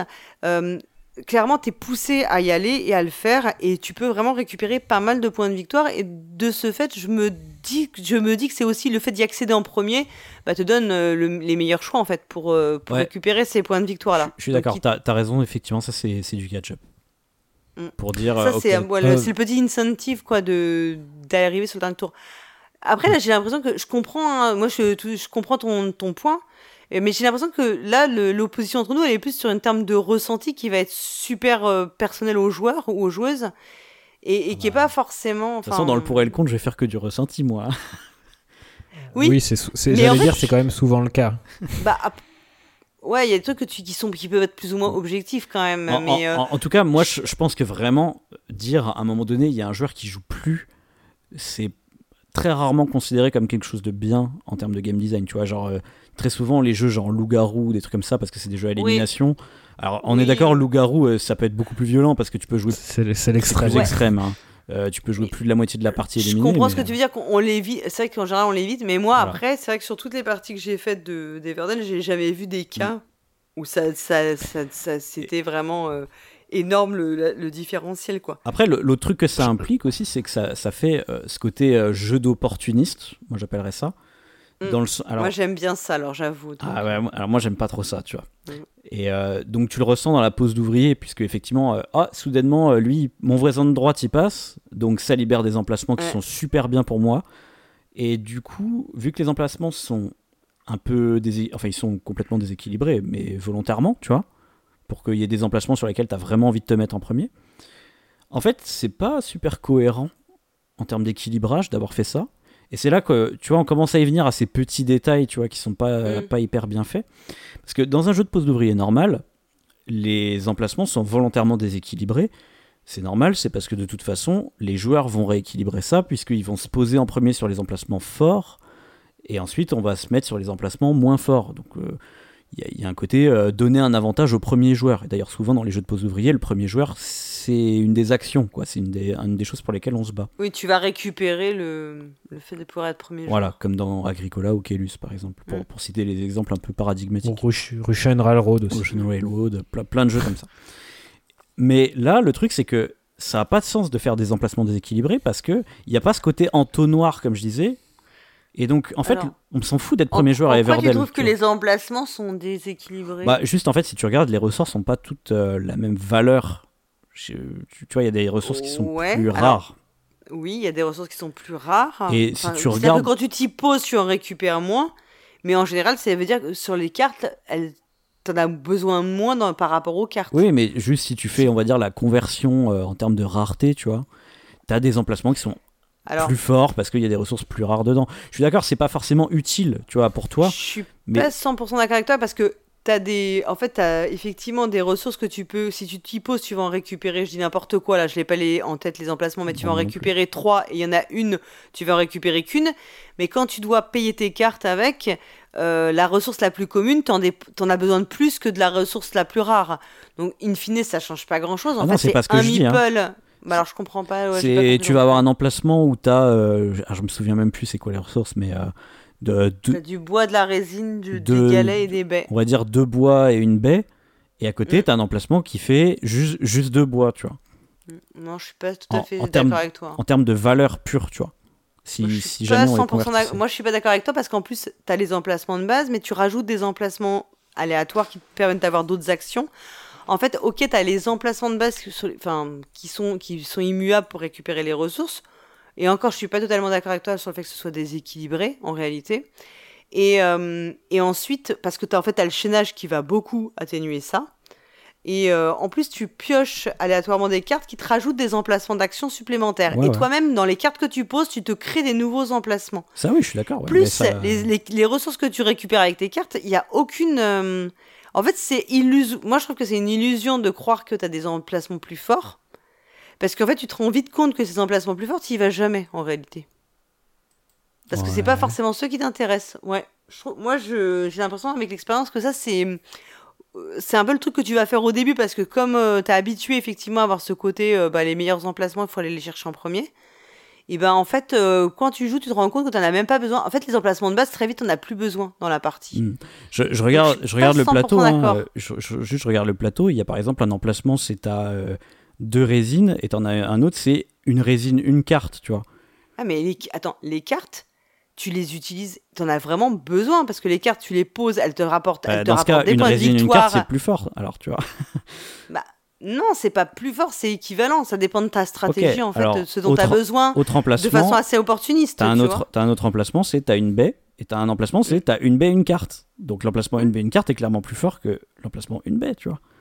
En tout cas, j'ai ce qui l'équilibrage. Après, je m'en fous. hein, c'est juste Oui, oui. histoire de dire que en termes de cette idée-là d'avoir fait des emplacements en tout cas différents, même euh, moi j'ai l'impression en termes de puissance, c'est surtout parce qu'ils se disaient ah on va faire comme dans les jeux de pouces d'ouvrier classiques et faire ce déséquilibre. Et pour moi, il y en a pas besoin puisque justement euh, il y a ce côté euh, jeu à tempo où finalement ce qui est important c'est Oui, le Oui, moment oui, où il se, dé- il se, dé- Mm. il se, dé- il se, euh, il se libère. il se libère. Ouais, ouais, tout Et ça, ça moi, j'aime pas du tout parce que, en fait, je trouve ça, ça crée euh, de la grosse dépendance avec tes voisins, en fait.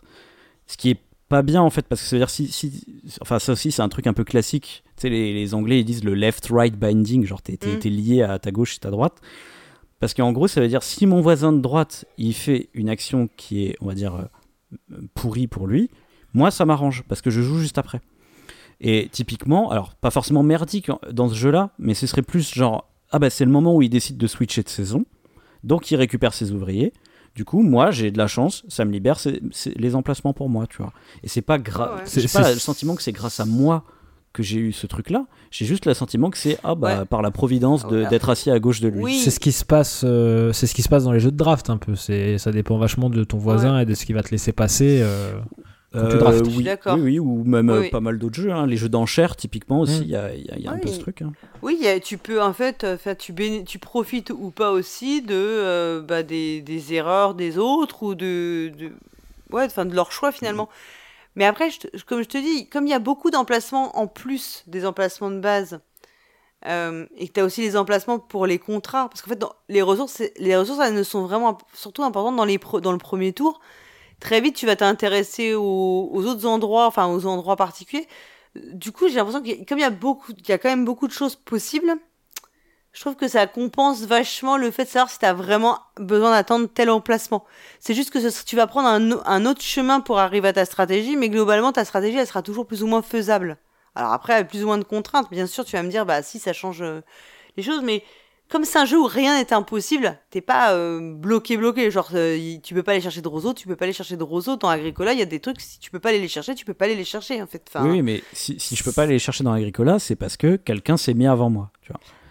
Là, c'est juste. Là, c'est l'inverse en fait. Tu vois, c'est si Ben, je peux m'y mettre, c'est parce que l'autre est parti avant. Tu vois. Ouais, mais tu peux aller chercher la ressource d'une manière, mais aussi tu peux aller faire d'une autre, d'une autre manière qui serait d'être plus optimale finalement sur le long terme.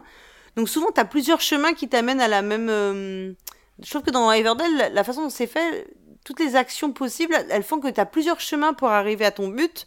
Et c'est à toi en fait de, bah, de trouver le meilleur. C'est pas, t'as un chemin et faut, Ouais, ouais. faut avoir une bonne vision de dans quel ordre faire tes coups. Là, c'est ok, faut trouver le bon chemin, mais aussi en fonction des chemins qui s'ouvrent à toi euh, dans la forêt. Un peu comme si t'es dans la forêt, que tu as des chemins, que des sentiers qui s'ouvrent à toi en fonction de ton avancée. Peut-être peut-être qu'à un moment, il faut que tu changes par rapport à ton idée. Alors après, je peux comprendre que t'es pas forcément fan de trucs. Moi, j'aime bien quand il y a un peu d'opportunisme en fait dans les choix et que tu peux un peu profiter, que parfois il faut que tu tires un peu parti de la situation et adapter ton jeu à une situation plutôt que forcément euh, faire rentrer euh, euh, la enfin faire cadrer le jeu à ce que toi tu veux, ce que tu as en tête quoi. Moi, moi tu vois, j'ai pas forcément ressenti la, la, flexibilité dont tu parles mm. parce que j'ai l'impression d'être très contraint dans dans les ressources, tu vois, le, le, le, la, formation de collection de ressources pour euh, jouer des bonhommes ou, des, ou créer des résoudre des objectifs ou des trucs comme ça. Mais euh, bon, après, euh, puis, ouais, j'ai pas l'impression qu'il y ait tant d'emplacements qui permettent de faire cette flexibilité. Tu vois, de dire, ah oh, tiens, je peux convertir une ressource en deux autres, ou des trucs comme ça. Mm. Mais bon, voilà, j'ai pas ressenti ça, et du coup, moi, ça me frustre, ce, ce côté opportuniste. Et je vais te dire, là où c'est le pire, parce que ça, c'est encore qu'un début, on va dire, là où l'opportunisme est encore pire, c'est dans la manière dont on récupère des cartes dans le jeu. Parce que pour dire à BenoFX, toi tu disais que tu connaissais rien au jeu. Quand tu récupères mmh. des cartes, en fait, tu as une euh, rivière de, je crois, c'est 8 cartes. Si je me souviens bien. Et en gros, tu choisis une des 8 cartes, tu la prends dans ta main, et on en révèle une nouvelle. Truc un peu classique, tu vois. En fait, non, en principe, c'est tu dois piocher, sauf si le jeu te dit expressément de prendre dans les 8 cartes.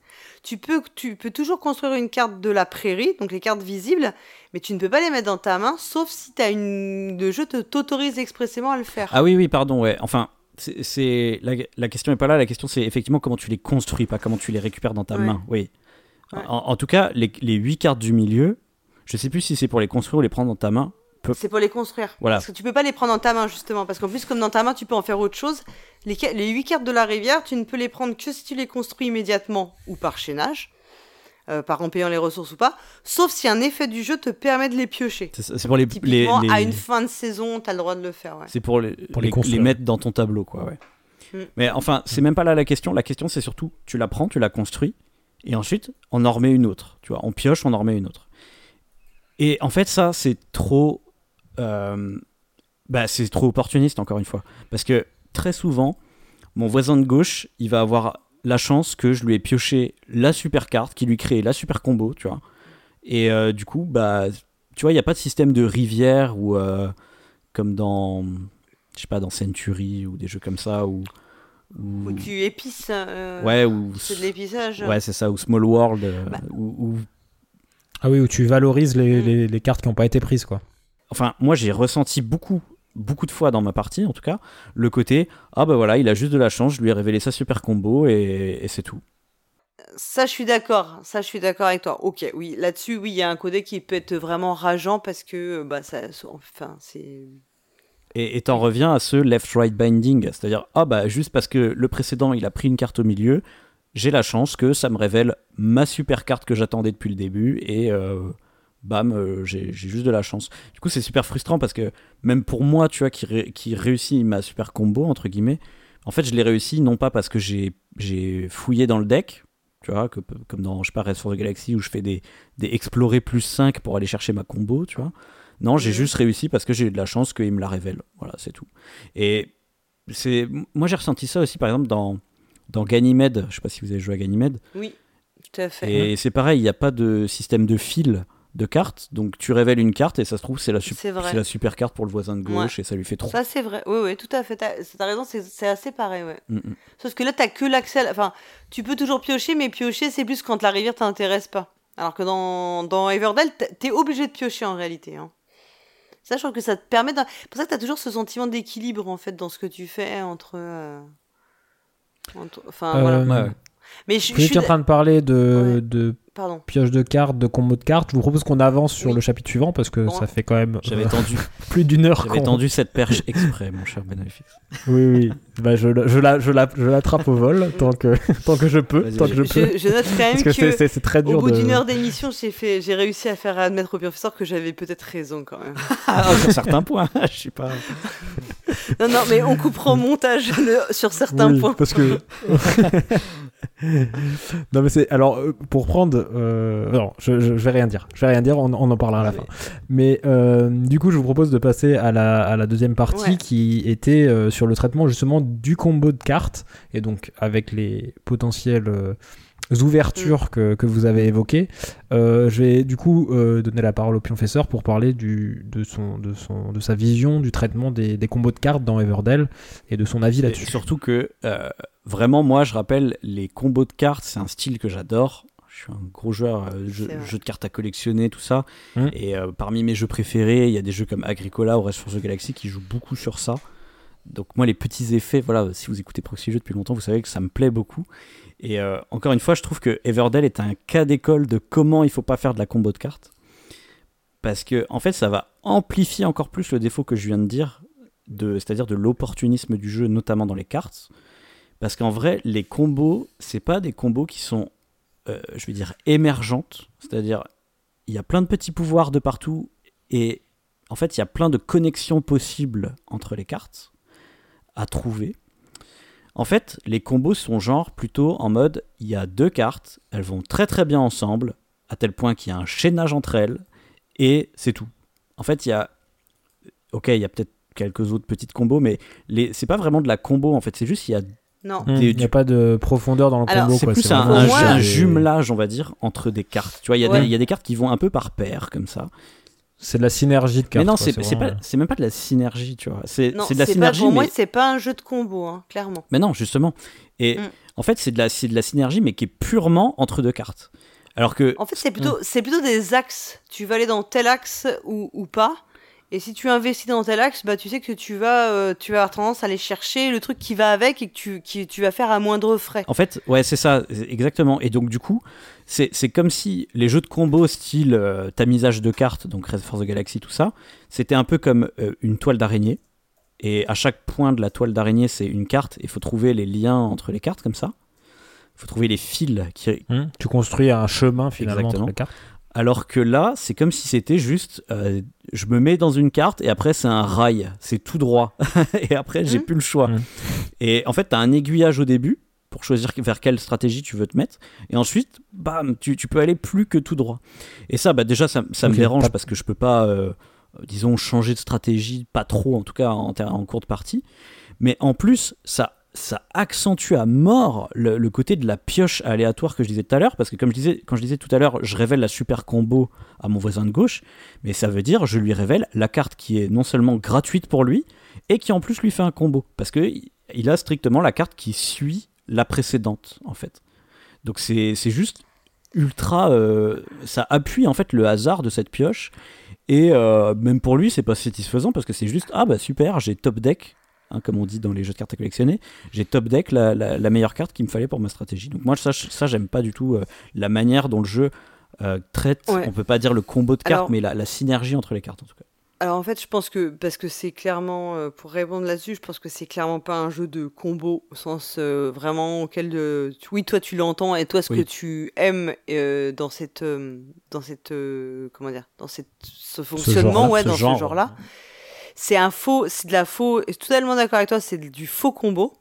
Donc en réalité, il n'y a pas euh, une carte, tu vas pas pouvoir euh, trouver des manières de la faire euh, se croiser avec d'autres pour en tirer des effets. C'est super limité. En fait, les cartes, effectivement, comme voilà, on le disait, c'est plutôt une carte, si tu la prends, tu as intérêt à creuser dans la, dans la direction qu'elle te propose parce que finalement, c'est une direction qui te coûte pas trop cher. Et effectivement, je suis d'accord avec toi, c'est super opportuniste. surtout que, voilà, enfin, c'est pas, Enfin voilà, c'est vraiment plutôt par opportunisme que tu vas le faire. Donc pour ça, je comprends que si t'aimes pas ce, cette façon de d'aborder les jeux, bah clairement ça va pas te plaire. Euh, en fait, en revanche, comme je suis pas d'accord avec toi sur le fait que tu dis ça t'enferme dans une stratégie, enfin je sais pas si tu l'as formulé comme ça, mais tu dis ça t'enferme un peu dans un truc qui est pas forcément cool et t'es bloqué. Comme je le répète, il n'y a pas tant de cartes que ça dans la, enfin dans le jeu de base. Si tu prends juste les cartes de base, il n'y a pas tant de cartes que ça en réalité, tu vas vite pouvoir euh, rebasculer sur autre chose derrière. Enfin, ça te bloque pas dans ton village. ce que je voulais dire, c'était que la, si tu veux, la suite logique à une carte, c'est un rail et il y en a qu'une au bout, tu vois. Tu vois, bah, en, gros, euh, c'est pas comme dans les autres jeux de cartes à, à combo où là, il y a plein de possibilités en fait, tu vois. il n'y a, pas une- il y a pas une tonne de possibilités, mais il y en a quand même. Par exemple, tu vas avoir des cartes qui vont te faire marquer des points en fin de partie si tu as des créatures, ou si tu as des bâtiments, si tu as des créatures Ouais. communes Mm. ou des créatures uniques. Donc sur ces- c'est surtout sur les cartes de scoring de fin de partie où tu vas peut-être aller un peu rechercher en fonction d'eux, parce que donc euh, pour aller chercher les bonnes cartes qui vont te permettre de d'optimiser derrière. T'as des cartes qui vont te donner plus. de- Alors dans le jeu de base, c'est peut-être plus limité, mais t'as quand même ce scoring de fin de partie. Après, dans les extensions, c'est un peu plus, euh, je crois, un peu plus euh, marqué sur. euh, t'as d'autres manières de marquer des points, et du coup, ça joue peut-être un peu plus sur les sur ces aspects-là. Bon, après, j'ai pas assez. J'ai joué à une seule partie avec chaque les deux extensions. euh, comment dire euh, Spirecrest et puis Pearlbrook, donc je me souviens pas pas au centre de connaissances, mais comme il y a beaucoup, il y a peu de cartes différentes et que tu peux quand même les récupérer, le fait d'être engouffré sur d'avoir fait la stratégie, euh, je dis n'importe quoi, moi, d'avoir euh, la ferme, le mari, l'épouse, qui te permettent les trois ensemble de faire un bon un bon truc. C'est que trois cartes dans ton village, donc tu peux aller en chercher en fait euh, après euh, plein d'autres. Oui, Donc ça oui, te oui. bloque pas vraiment dans une stratégie. Mais les groupes de cartes n'ont pas vraiment de synergie entre eux, en fait, tu vois. C'est c'est limité. Ça, je suis d'accord avec toi, c'est limité. C'est pas, euh, c'est pas des trucs qui te font euh, des petits effets euh, qui se. Et je, tu sais, le truc où tu fais ton tour de jeu et puis ça dure 10 minutes parce que et là je récupère tant de ressources Ouais, ouais. et comme je récupère une carte bleue ça me donne une carte rouge gratuite et comme ma carte bon voilà t'es pas là dedans non ça je suis d'accord c'est pas le, le côté Euh, un peu flipper quoi Ouais, après, dans, après de ce que vous me dites, de ce dans ce que j'entends, euh, moi ça me choque pas forcément effec- effectivement qu'il n'y ait pas des combos à rallonge ou des, des trucs euh, qui déclenchent des effets, qui déclenchent des effets, qui déclenchent des effets. Mais je trouve ça un peu, un peu dommage sur la partie chaînage parce que la mécanique de chaînage elle est quand même intéressante. Mais que en gros ce soit si évident que en gros euh, le chaînage d'une carte lui offre en gros son combo entre guillemets. ah bah non Parce que ça veut dire ah qu'il y a un bah, effet quand même, pas forcément hein. Mais. En fait, je pense aussi qu'il n'y a pas de combos de ouf parce que tu as le chaînage. Parce que sinon, ce serait Ouais. un peu facile. C'est-à-dire que tu Mais aurais un peu le, le- le- et le combo et le chaînage. Bah c'est ça, c'est ça que j'avais l'impression de comprendre fait, dans ce que vous disiez. Le professeur avait l'air de dire que le chaînage souvent C'est était parce que euh, c'est- sur des cartes qui sont qui sont liées finalement. Ouais, Bah, euh, pas forcément. T'es d'accord mais que le chaînage c'est- est quand même. le- En fait, le chaînage est déjà la combo en soi, en fait.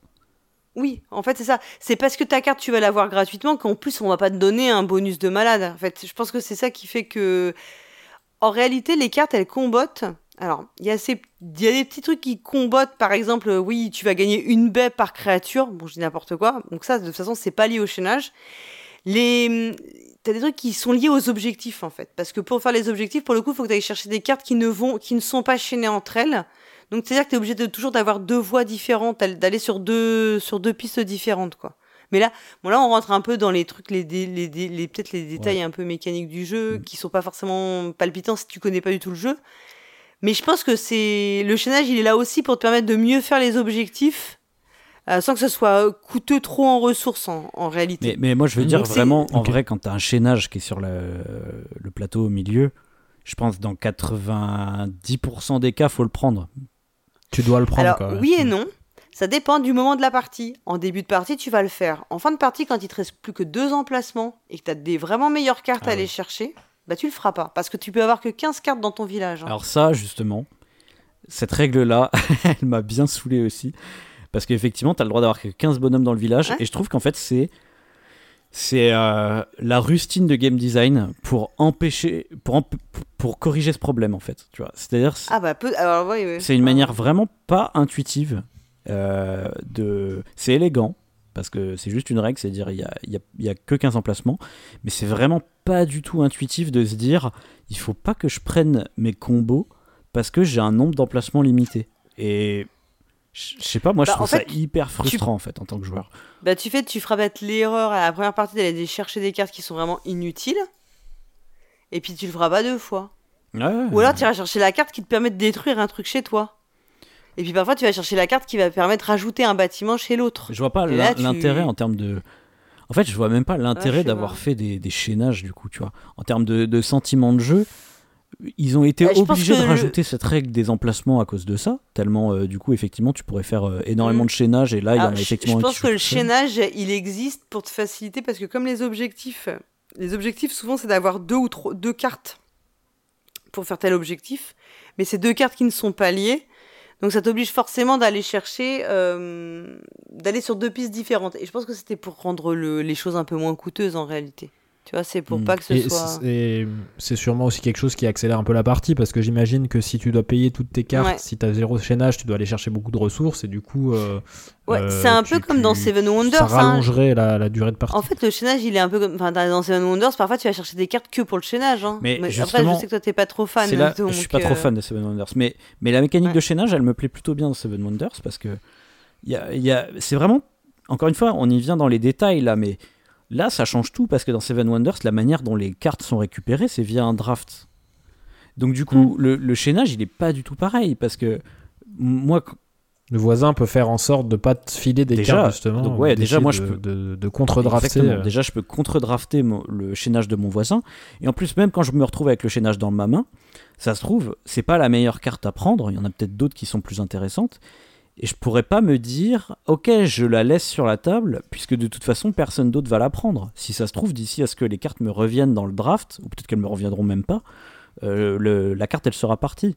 Dans Everdell, euh, des fois la carte tu peux limite la laisser au milieu parce que de toute façon elle coûte trop cher à tout le monde vu que les autres n'ont pas le chaînage. Et donc euh, de toute façon je peux compter sur une carte gratos quand, je veux quoi. Enfin tu vois c'est un peu c'est vraiment la manière dont les cartes sont distribuées qui pose problème. C'est cette mécanique d'avoir les 8 cartes au milieu là qui peuvent être construites quand on veut en fait. S'il y avait eu un coût supplémentaire par rapport à une file ou un truc comme ça, là je trouve ça aurait été intéressant, tu vois. Après, euh, je suis d'accord avec toi que peut-être là, il y a peut-être des choses qui sont, euh, comme tu dis, comme tu le dis souvent, voilà, ces petites euh, rustines.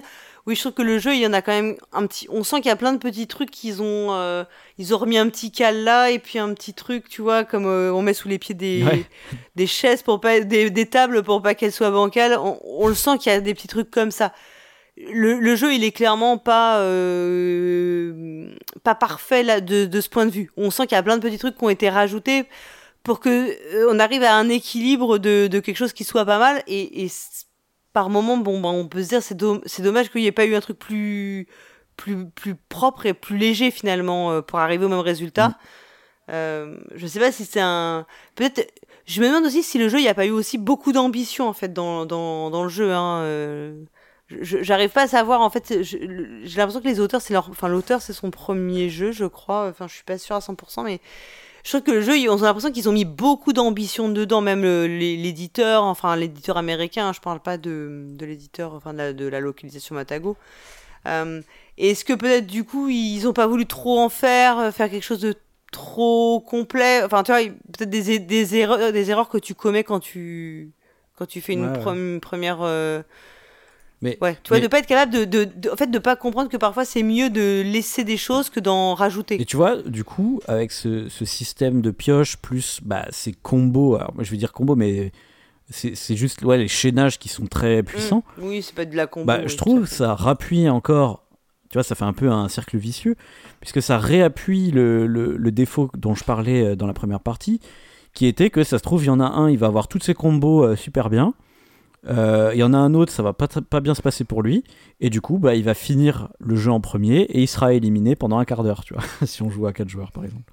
Mm. Tu vois, Moi, ça, j'y crois pas trop. Ouais, ça, je pense que Moi, je pense euh, que ça s'est passé comme ça dans ma partie en tout cas. Ouais, mais je- moi, je, là, je me dis, c'est aussi peut-être contexte, c'est peut-être très contextuel. Et, Je euh, peux, je- peux admettre que c'est parce qu'on était débutants, mais. euh, Mais en même temps, en même temps, en vrai, c'est pas un argument ce que je te dis parce que euh, en- si ça se passe même sur une partie, c'est pas en soi, c'est pas tout à fait Ça- normal. ça Mais c'est vrai que moi, j'ai pas du tout été confronté à ce genre de d'expérience. Du coup, j'ai du mal à me le figurer en fait. euh. Voilà, moi je, moi je pense que ça peut alimenter Mais ce je- truc-là, tu vois, de se dire, il y en a un, il Mm. peut vraiment très très Mm. bien réussir juste parce qu'il a de la chatte sur les cartes, quoi, tu vois. Et ça, euh, moi je trouve ça dommage, tu vois, parce que ça rend le jeu. Ouais, moi, ça, ouais. Ça donne un sentiment, en tout cas, Mm. euh, de- d'un. Oui, t'as un sentiment de ouais de de de ouais de, de te faire être de te faire reflouer. Ouais, quoi. et de Enfin, manière incontrôlable, surtout, tu vois. Mm. C'est c'est genre, oh bah ok, j'ai juste pas eu de chance euh, sur le tirage des cartes, j'ai pas pioché mes combos. ok, super, tu vois. Donc c'est un, un peu Mais en fait, comme moi je, re- je répète que comme il y a peu, y a pas tant de cartes que ça et que les cartes euh, elles reviennent, Mm. c'est rare que tu n'arrives pas quand même à, hum, à, tu vois, à, re- à, te- à retrouver la bonne la carte qui te convient quoi. Ouais, après, ça peut être aussi Et parce en- que ton, plus- voisin il joue la même stratégie que toi et il te chope toutes les combos sous le nez aussi, tu vois. Ouais. euh. Et tu peux, comme il n'y a pas non plus des stratégies euh, sur euh, 5, 6, 7 cartes, ben tu peux vite rechanger ton fusil d'épaule quoi. Donc euh, bon, je, je sais pas. Surtout que si tu gagnes des cartes, euh, la plupart des effets des cartes te permettent de, entre guillemets, réalimenter ton moteur. Oui. Puisque ça va être Ouais, des effets fait. qui te redonnent des ressources ou des trucs comme ça. Et c'est pour ça Mm. que je dis quand ça marche, quand ton moteur il est un peu enrayé, bah t'es bloqué quoi, tu vois. Et tu peux vite euh, Mm. avoir besoin de récupérer tes ouvriers, donc c'est-à-dire de, de passer à la saison suivante. Et euh, ça peut être euh, un peu plus rapidement la fin de partie pour toi. Et comme il n'y a pas cette, euh, ce côté tamisage, tu peux pas euh, renouveler spécialement les cartes. euh, Alors après, c'est vrai qu'il y a une quoi. saison, ah, il y a eu, euh, à la fin de la, je sais plus si c'est première saison, deuxième saison, tu vas piocher dans la prairie en fait. Là, tu as le droit de prendre dans la prairie directement, même si tu construis pas. Ouais, ouais.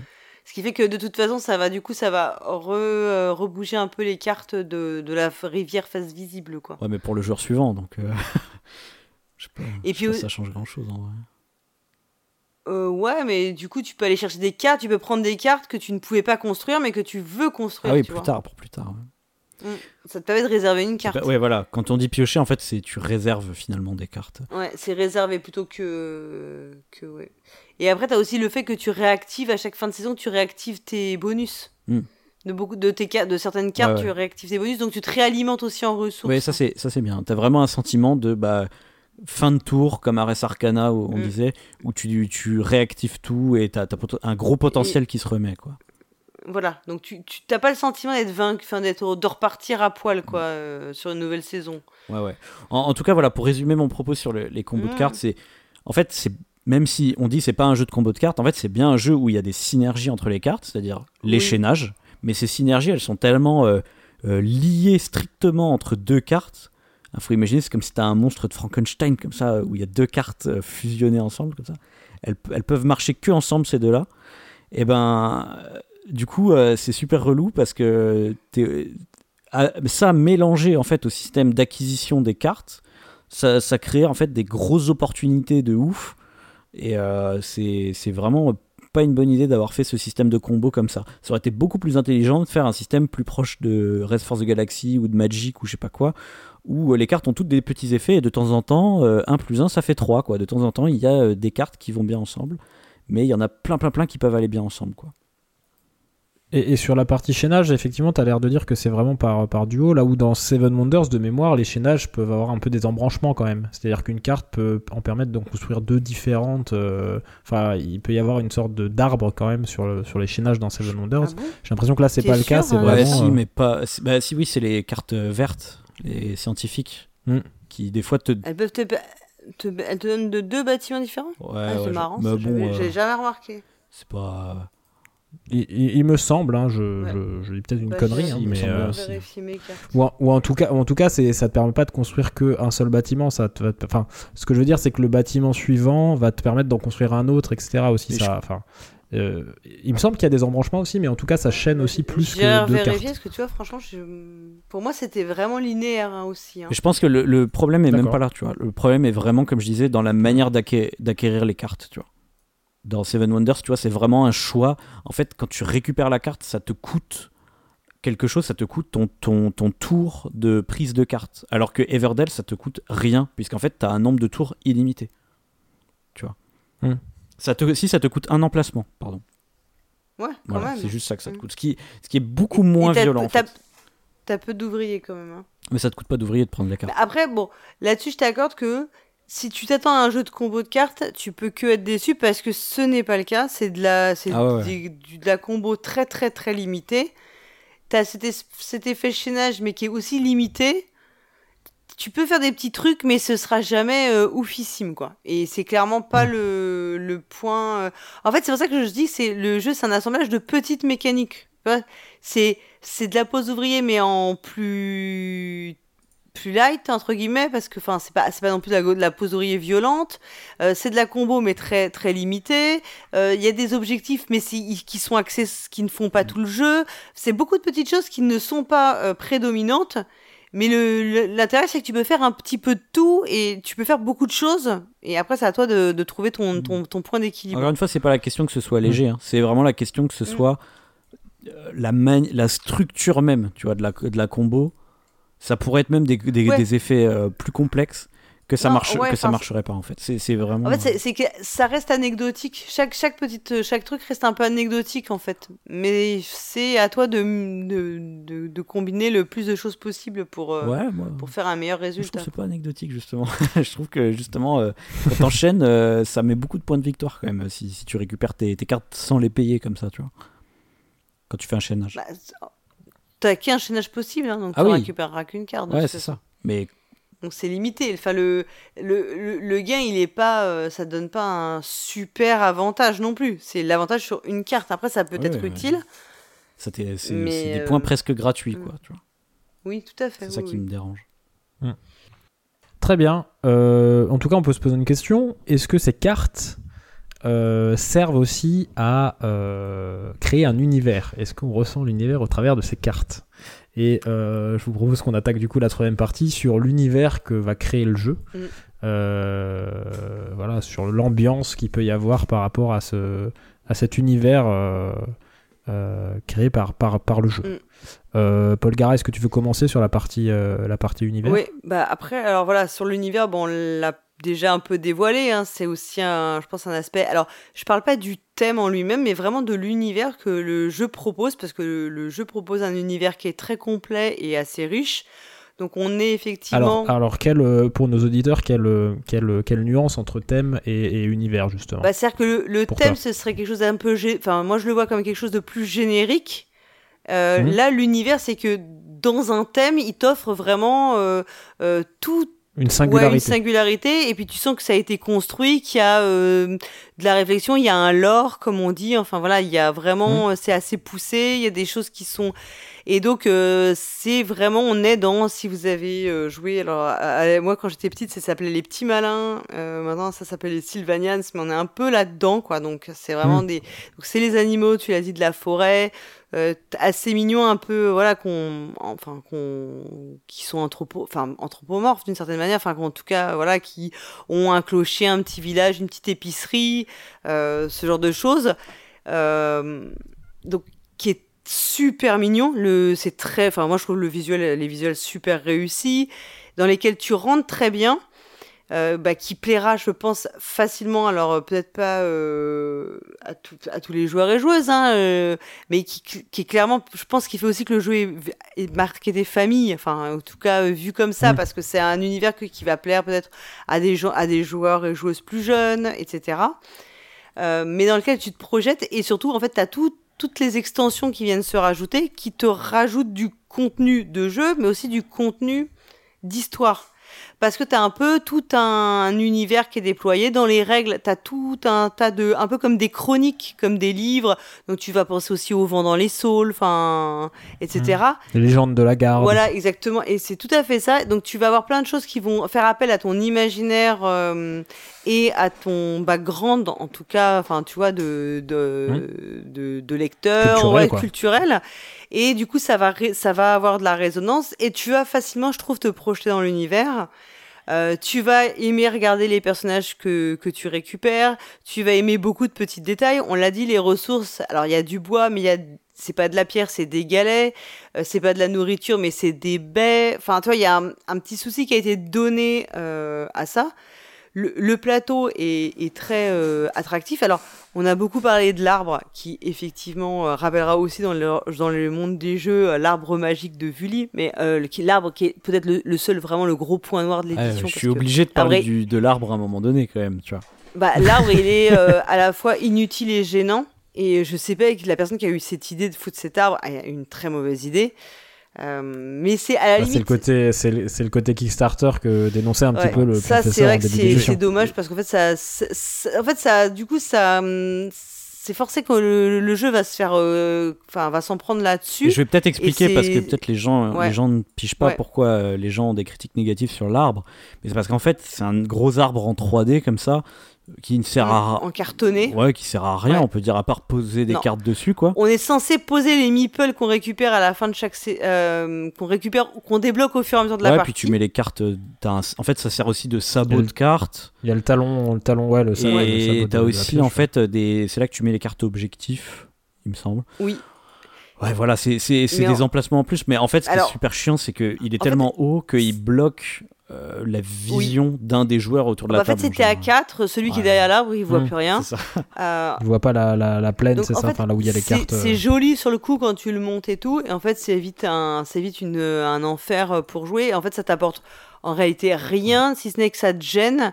Donc, euh, bon, c'est. Mais t'es pas obligé de le monter pour jouer. non, tu- en fait, en euh, même, euh, je pense qu'il y a plein de gens qui le- qui l'ont viré. Quand tu joues à deux, tu t'en fous un peu parce que ça te gêne pas trop, mais si tu joues à plus, c'est gênant. Euh, mais c'est pas le. Enfin, voilà, c'est le le- l'arbre, il est vraiment, c'est un peu le gadget euh, inutile euh, et dont on, sur lequel on aurait pu s'abstenir, euh, franchement, je pense, pour des questions après d'ergonomie. Tu vois, c'est super chouette dans le thème et tout, mais euh, d'un point de vue ergonomique, c'est, enfin, une catastrophe, effectivement. Ça, je, je le reconnais. hein. Mais ces papiers, à la limite, l'arbre, bon, tu peux, tu peux faire. Pour moi, le seul souci d'édition, c'est l'écriture sur les cartes, qui est vraiment euh, quand tu as posé les cartes objectives sur le arbre. Bah écoute, sauf avoir une longue vue, tu ne les vois plus, donc euh, tu t'es incapable de lire à distance. Enfin, Il n'y a pas d'icono euh, assez clair pour les non, objectifs. ouais, non, c'est vraiment ça, du texte. ouais, ouais, ça, c'est- vraiment. Enfin, du coup, je pense que je suis pas. C'est pas une question. Me dites pas que c'est une question d'âge. Euh, non, non, on dira pas je suis ça. pas la seule. Bon, c'est le seul souci. Mais après, en dehors de ça, qui sont des voilà. Sinon, après, c'est l'édition, est très très euh, soignée. Les hum, les illustrations sont très bien faites. Les, les, le, le plateau est, est joli, agréable. Tout est de plutôt de bonne qualité. Les extensions qui ont été faites rajoutent, voilà, comme je l'ai dit, du contenu de jeu, mais du contenu de l'histoire. Et euh, le thème, c'est pas qu'il est ultra original, mais il est pas non plus, c'est pas non plus le thème qu'on rencontre, euh, enfin le si souvent et aussi creusé en fait, tu vois. Il y a vraiment un effort qui a été fait pour pour euh, te faire entrer dans un vrai, ouais, un vrai monde à part entière. Et du coup, si t'adhères au jeu et si ça te plaît, bah t'es vite happé parce que tu y fais et t'as vraiment envie de rentrer dans l'univers en fait. Il y a vraiment. euh, T'as envie toujours de- d'autres produits, Ouais. euh, d'autres produits dérivés, de de- d'histoire ou de. Et voilà, alors de- que je trouve que souvent, les, dans les jeux de gestion, ben, le, t'as du mal à te projeter dans un univers. C'est, c'est dur que tu arrives à Mm. être dans cette idée de. Souvent, tu dis, je prends une ressource bidule, enfin, je prends un cube bleu, un cube. Enfin, tu vois, euh, on, a- on en rigole tous, hein, mais on s'en fout de savoir si c'est du poisson ou euh, autre chose. Là, tu vas quand même dire, bah, je prends deux galets, je prends du bois, je prends ci. T'arrives à, à adhérer parce que l'univers est plaisant, attractif, euh, bien fait et qu'il y a eu un effort qui a été quand même déployé sur le sujet, je trouve. Et puis le fait qu'ils continuent la gamme, après tu vas me dire, bah oui, ça fait des extensions, c'est fait, ils font ça pour faire du pognon. Oui, je sais, bien sûr, puis en fait, c'est des capitalistes, ils sont là pour nous vendre leur boîte de jeux. Mais le fait qu'ils continuent avec leurs extensions, ben Ça enrichit aussi Ouais, ça t'enrichit l'univers et si t'as bien aimé, ben en fait, euh, comme le jeu, ça t'offre de la, euh, ça t'offre en fait de nouvelles pistes à explorer. Je dis pas que t'en as pour ton argent, mais moi je trouve pas que ce soit démentiel, quoi. Tu vois? Alors le pion fait ça. Est-ce que toi aussi t'as ressenti euh, cet effet euh, univers, enfin en tout cas l'univers que essaye de de rendre le jeu. Alors, de, faire. Absolument pas. Euh, je vais expliquer pourquoi. En fait, je vais, je vais faire une comparaison un petit peu à- Ils n'aiment pas les animaux. avec. bah, la je- je forêt. vais faire une comparaison avec Wingspan. En fait, ce jeu, je vois vraiment son univers comme une pure débauche luxueuse de Kickstarter, tu vois. Euh, bon, on a parlé de l'arbre, mais en vrai, il n'y a pas que ça, tu vois. Genre, il y a les ressources qui sont. Tu vois, c'est pas des petits cubes, les ressources, c'est des petits euh, euh, trucs en. Oui, des Ouais, vrais des- petits rondins de bois, des vraies petites baies qui ressemblent ça, à des, des, trucs en plastique taillés, machin. Le plateau, il est rond. Il y a des. Voilà. Bon, moi, moi, ça- moi ça, ça, déjà, ça me.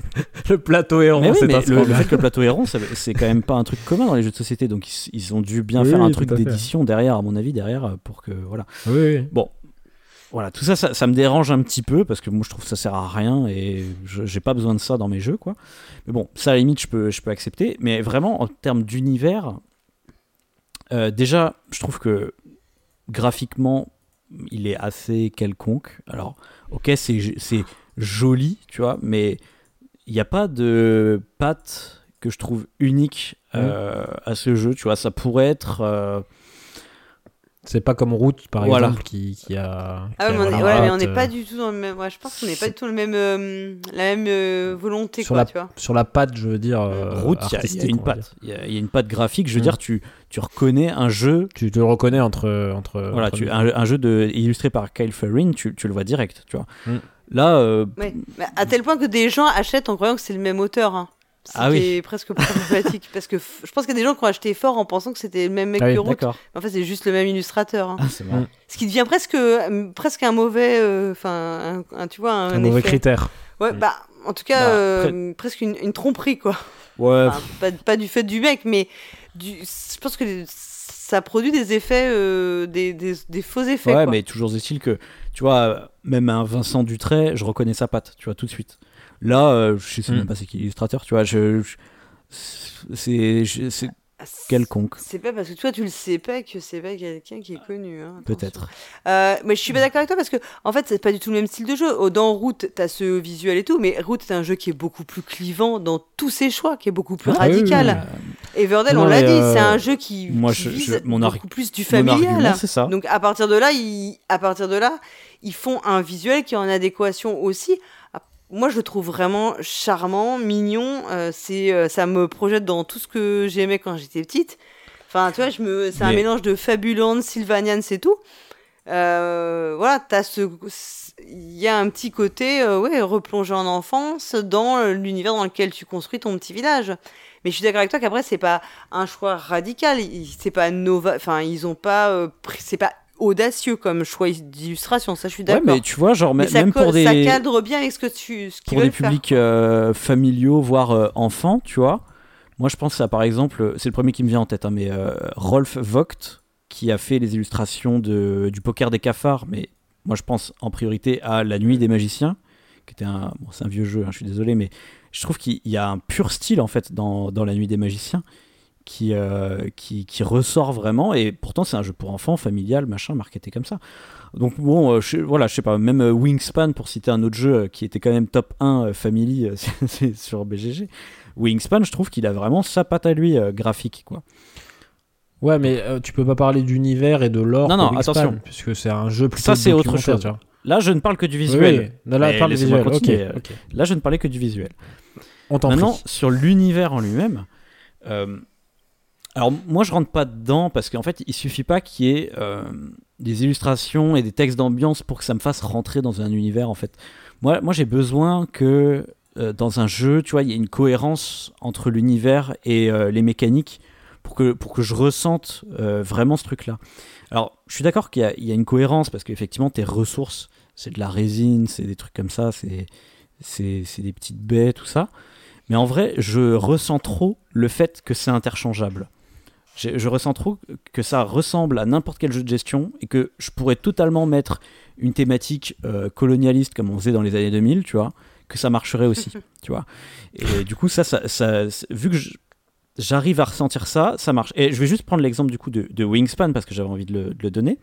Tu vois, dans Wingspan, je, Ok, il y, a- il y a aussi cette, cette thématique qui est un peu innovante quand même de faire euh, une thématique sur l'ornithologie, c'est assez neuf, tu vois, je, je connais pas d'autres jeux comme ça.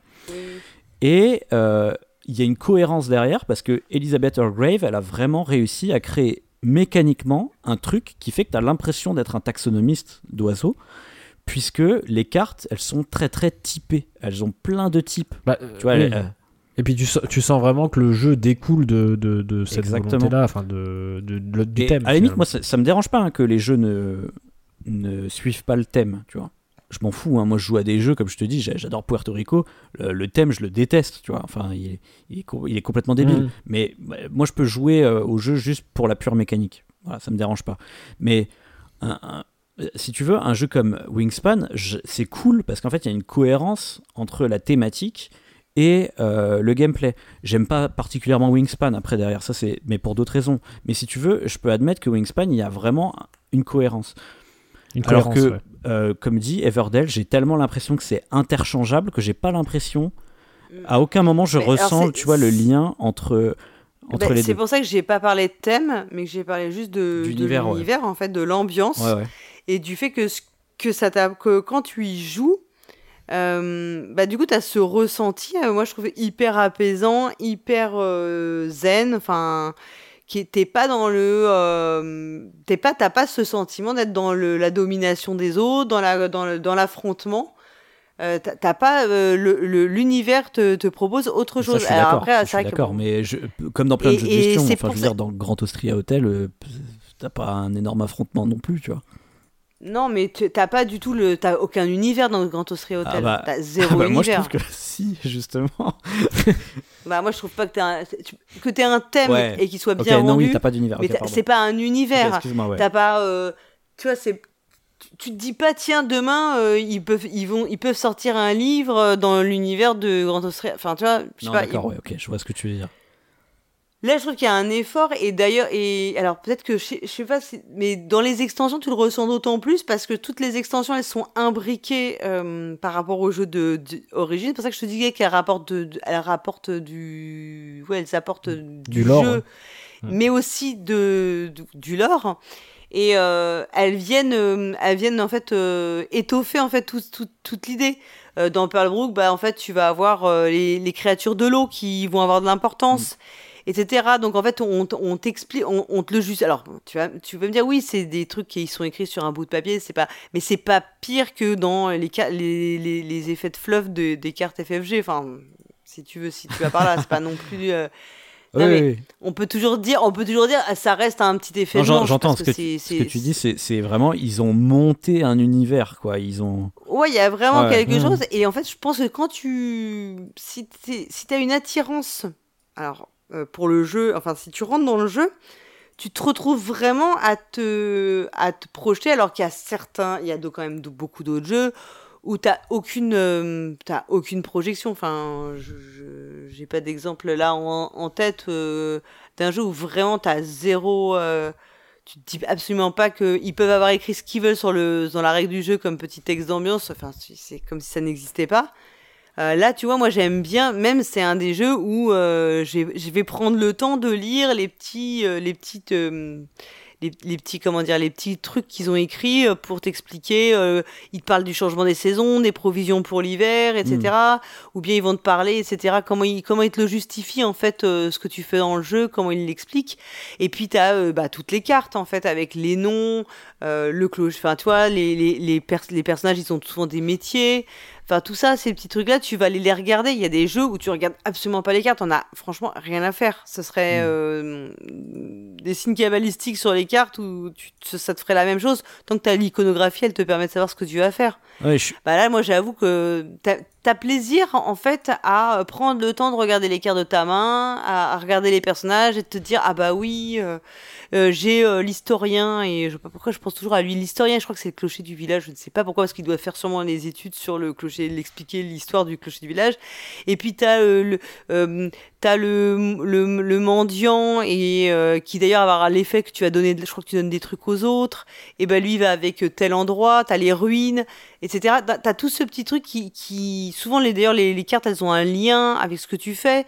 Du coup tu, tu te projettes vraiment dans ton village quoi. Enfin après ça, ça reste pas non plus, euh, t'es pas non plus, euh, enfin ça, ça- ça reste avec toute la limite qu'un jeu de société peut te permettre comme immersion, hein, Mm. qui est toujours, euh, enfin on a Mm. parlé plein de fois, c'est quand même plus difficile que dans d'autres euh, médias. Euh, mais moi, je trouve que ça fonctionne. Et euh, je pense aussi que ça joue beaucoup aussi sur une, nostal sur une, une nostalgie. Donc je pense que si ça, ça fait appel à des souvenirs d'enfance, bah euh, ça peut-être plus, t'es peut-être plus Hmm. euh, facilement. Plus euh, d'é- d'écho euh, chez, chez- ouais, chez- chez exactement. certaines personnes que chez Moi, j'entends que effectivement, quand tu joues au jeu, tu sens qu'il y a un univers qui va plus loin que ce qui se déroule, que juste qui une se déroule ouais. en tout cas dans la partie. Tu vois, tu dis, ah, ok, ouais, on est dans un univers vraiment à part. Là où effectivement dans Wingspan, t'as pas du tout l'impression que euh, t'es dans, mais t'as- enfin, t'as même, même Mm. pas. l'im- Mais où tu as une très bonne adéquation, en fait, t'as- t'as- tu ressens bien le Tu- thème, hein, tout à fait. Dans, dans Wingspan, je suis tu d'accord ressens avec toi, tu ressens le thème, mais il n'y a pas d'univers. ressens plus la- l'adéquation thématique, Mm. Oui. mécanique. Ouais. Mais Ouais. c'est parce que c'est plus Wingspan, c'est plus Bah, c'est un documentaire truc, en ouais. fait. C'est pas, c'est c'est pas un univers de, Bah, de exactement. fiction. Ce serait plus rapproché Bah, d'un tu, tu documentaire. penses en fait. que le, tu sens que les deux ont été complètement un imbriqués.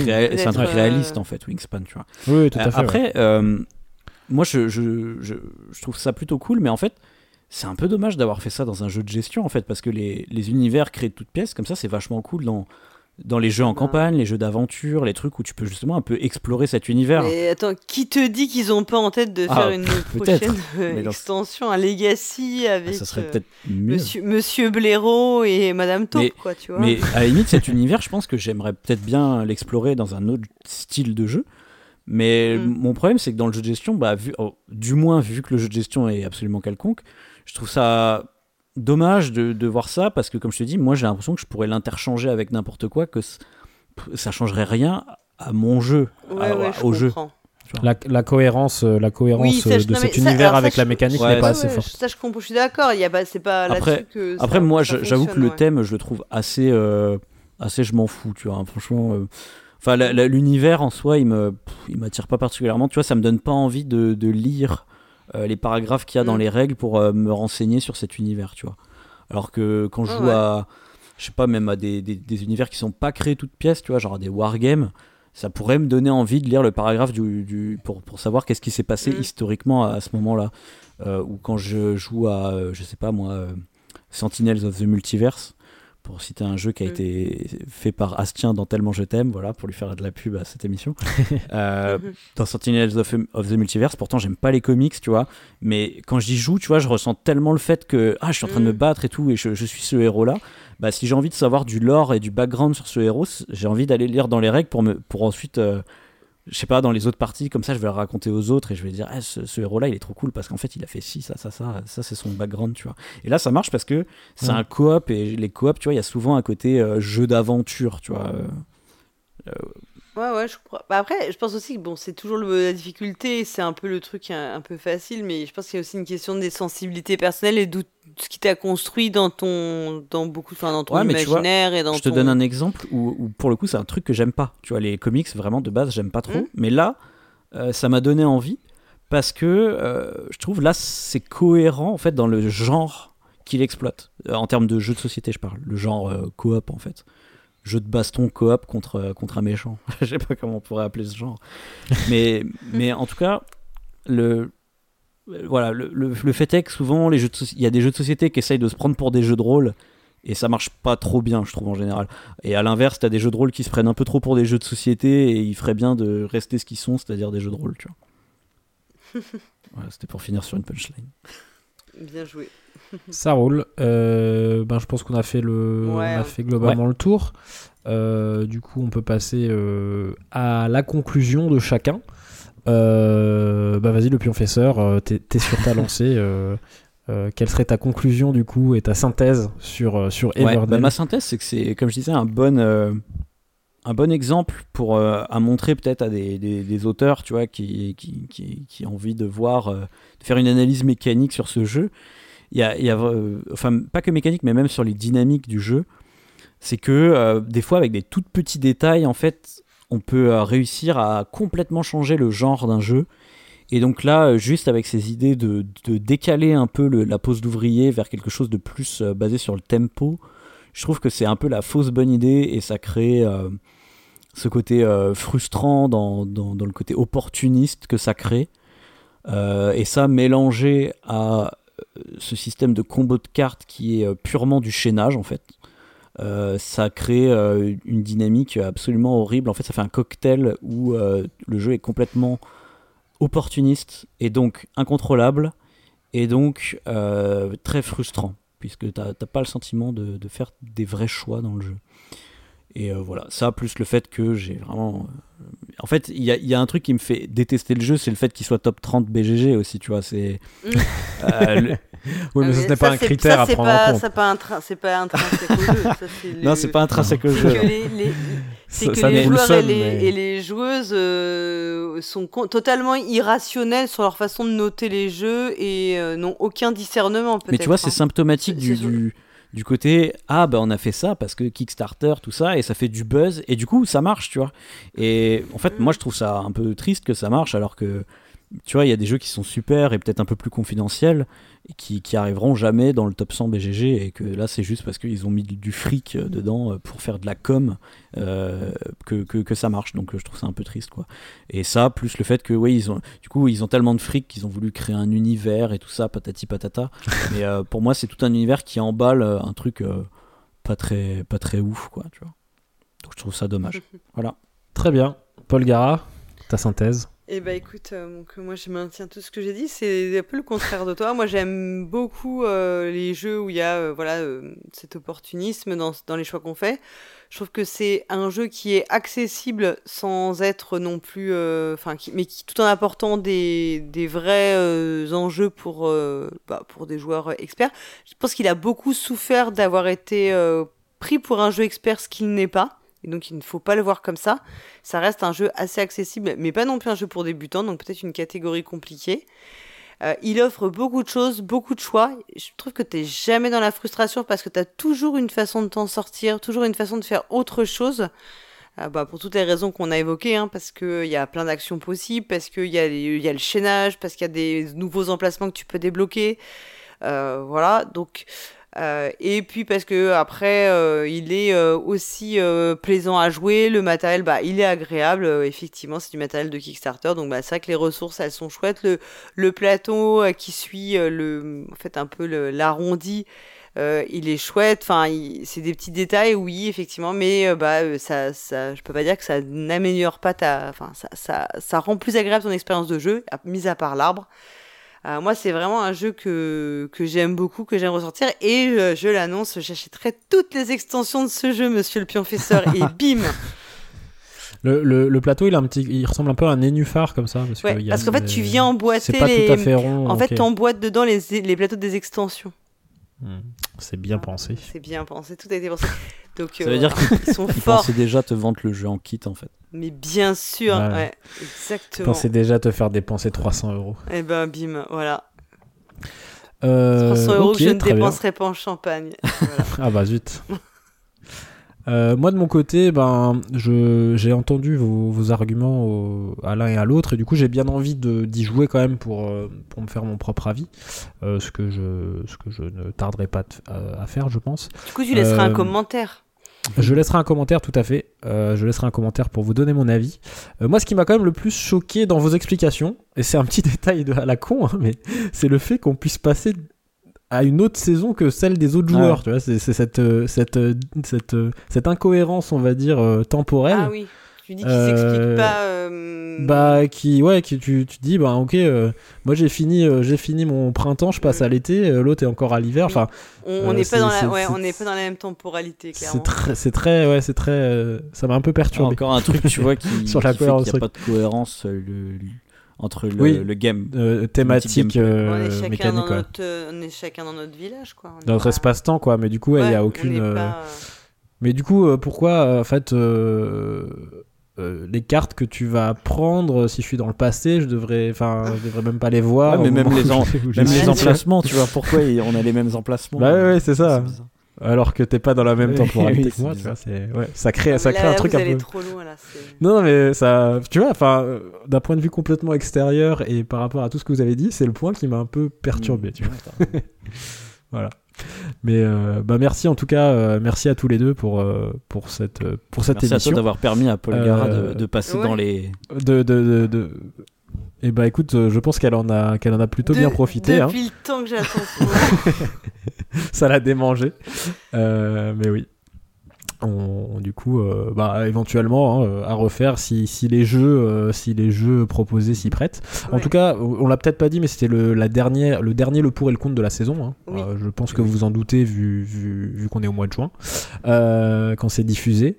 Donc, ben, on se retrouve sûrement l'année prochaine pour d'autres. Seulement s'il y a 50 commentaires. On ah, bah, on sait pas trop. Hein.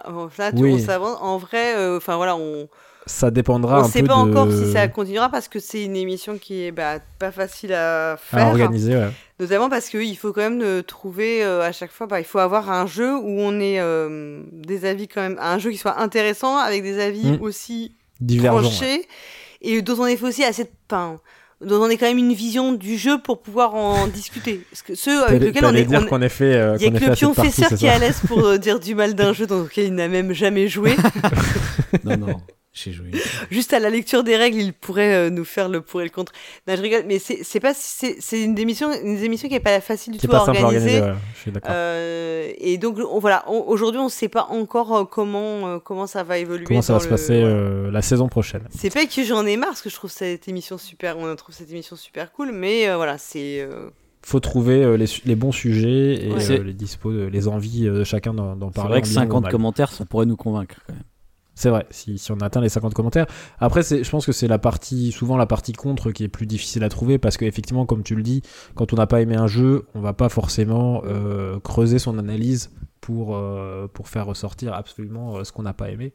Euh, Et moi, puis- typiquement, euh, moi, la seule contre que j'ai fait, c'était sur euh, Pandémie Legacy. Mais du Mm. coup, j'ai quand même fait euh, genre entre 10 et 20 Oui. parties parce que je suis allé à la fin de la campagne. Mais, C'était un, oui, jeu dur, très fort où il y avait de toute façon beaucoup de Oui. choses à dire et après sur tous les jeux on n'avait pas toujours c'est pas toujours aussi évident en fait d'avoir de la matière euh, pour, oui, pour Mm. argumenter, surtout sur la partie contre.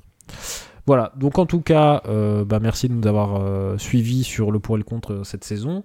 Que vous ayez aimé notre émission ou non, faites-le nous savoir, en laissant bien sûr un commentaire sur le site podcast.proxy-jeu.fr. Vous le savez maintenant, proxy avec un i et jeu avec un x. Euh, à 50 commentaires, du coup, le pionfesseur s'engage à organiser d'autres le pour et le contre l'année prochaine. vous pouvez également bien sûr nous contacter sur Twitter, sur Facebook, sur Instagram. Pensez à partager nos émissions sur les réseaux sociaux, laissez-nous des commentaires, 50, et surtout parlez de nous autour de vous. Vous pouvez aussi rejoigner euh, notre Discord si vous voulez justement discuter un petit peu euh, bah, de, de, hein, en- en- par hasard Au hasard. par exemple, euh, au hasard. Euh, vous pouvez aussi devenir donatrice et donateur, hein, ce qui vous donnera le privilège d'être cité en début d'émission, Mhm. et, euh, et puis plein d'autres petits privilèges de nos donatrices et de nos donateurs, des petits goodies et tout ça. Euh, en tout cas, la semaine prochaine, vous retrouvez les chroniques de juin 2022, et euh, le mois prochain, ce sera les vacances d'été, peut-être des hors-séries, en tout cas c'est en train de se préparer, donc vous, vous devrez avoir quand même quelques, quelques épisodes à vous mettre sous l'oreille. Et en attendant du coup ces épisodes et la rentrée, jouez, jouez bien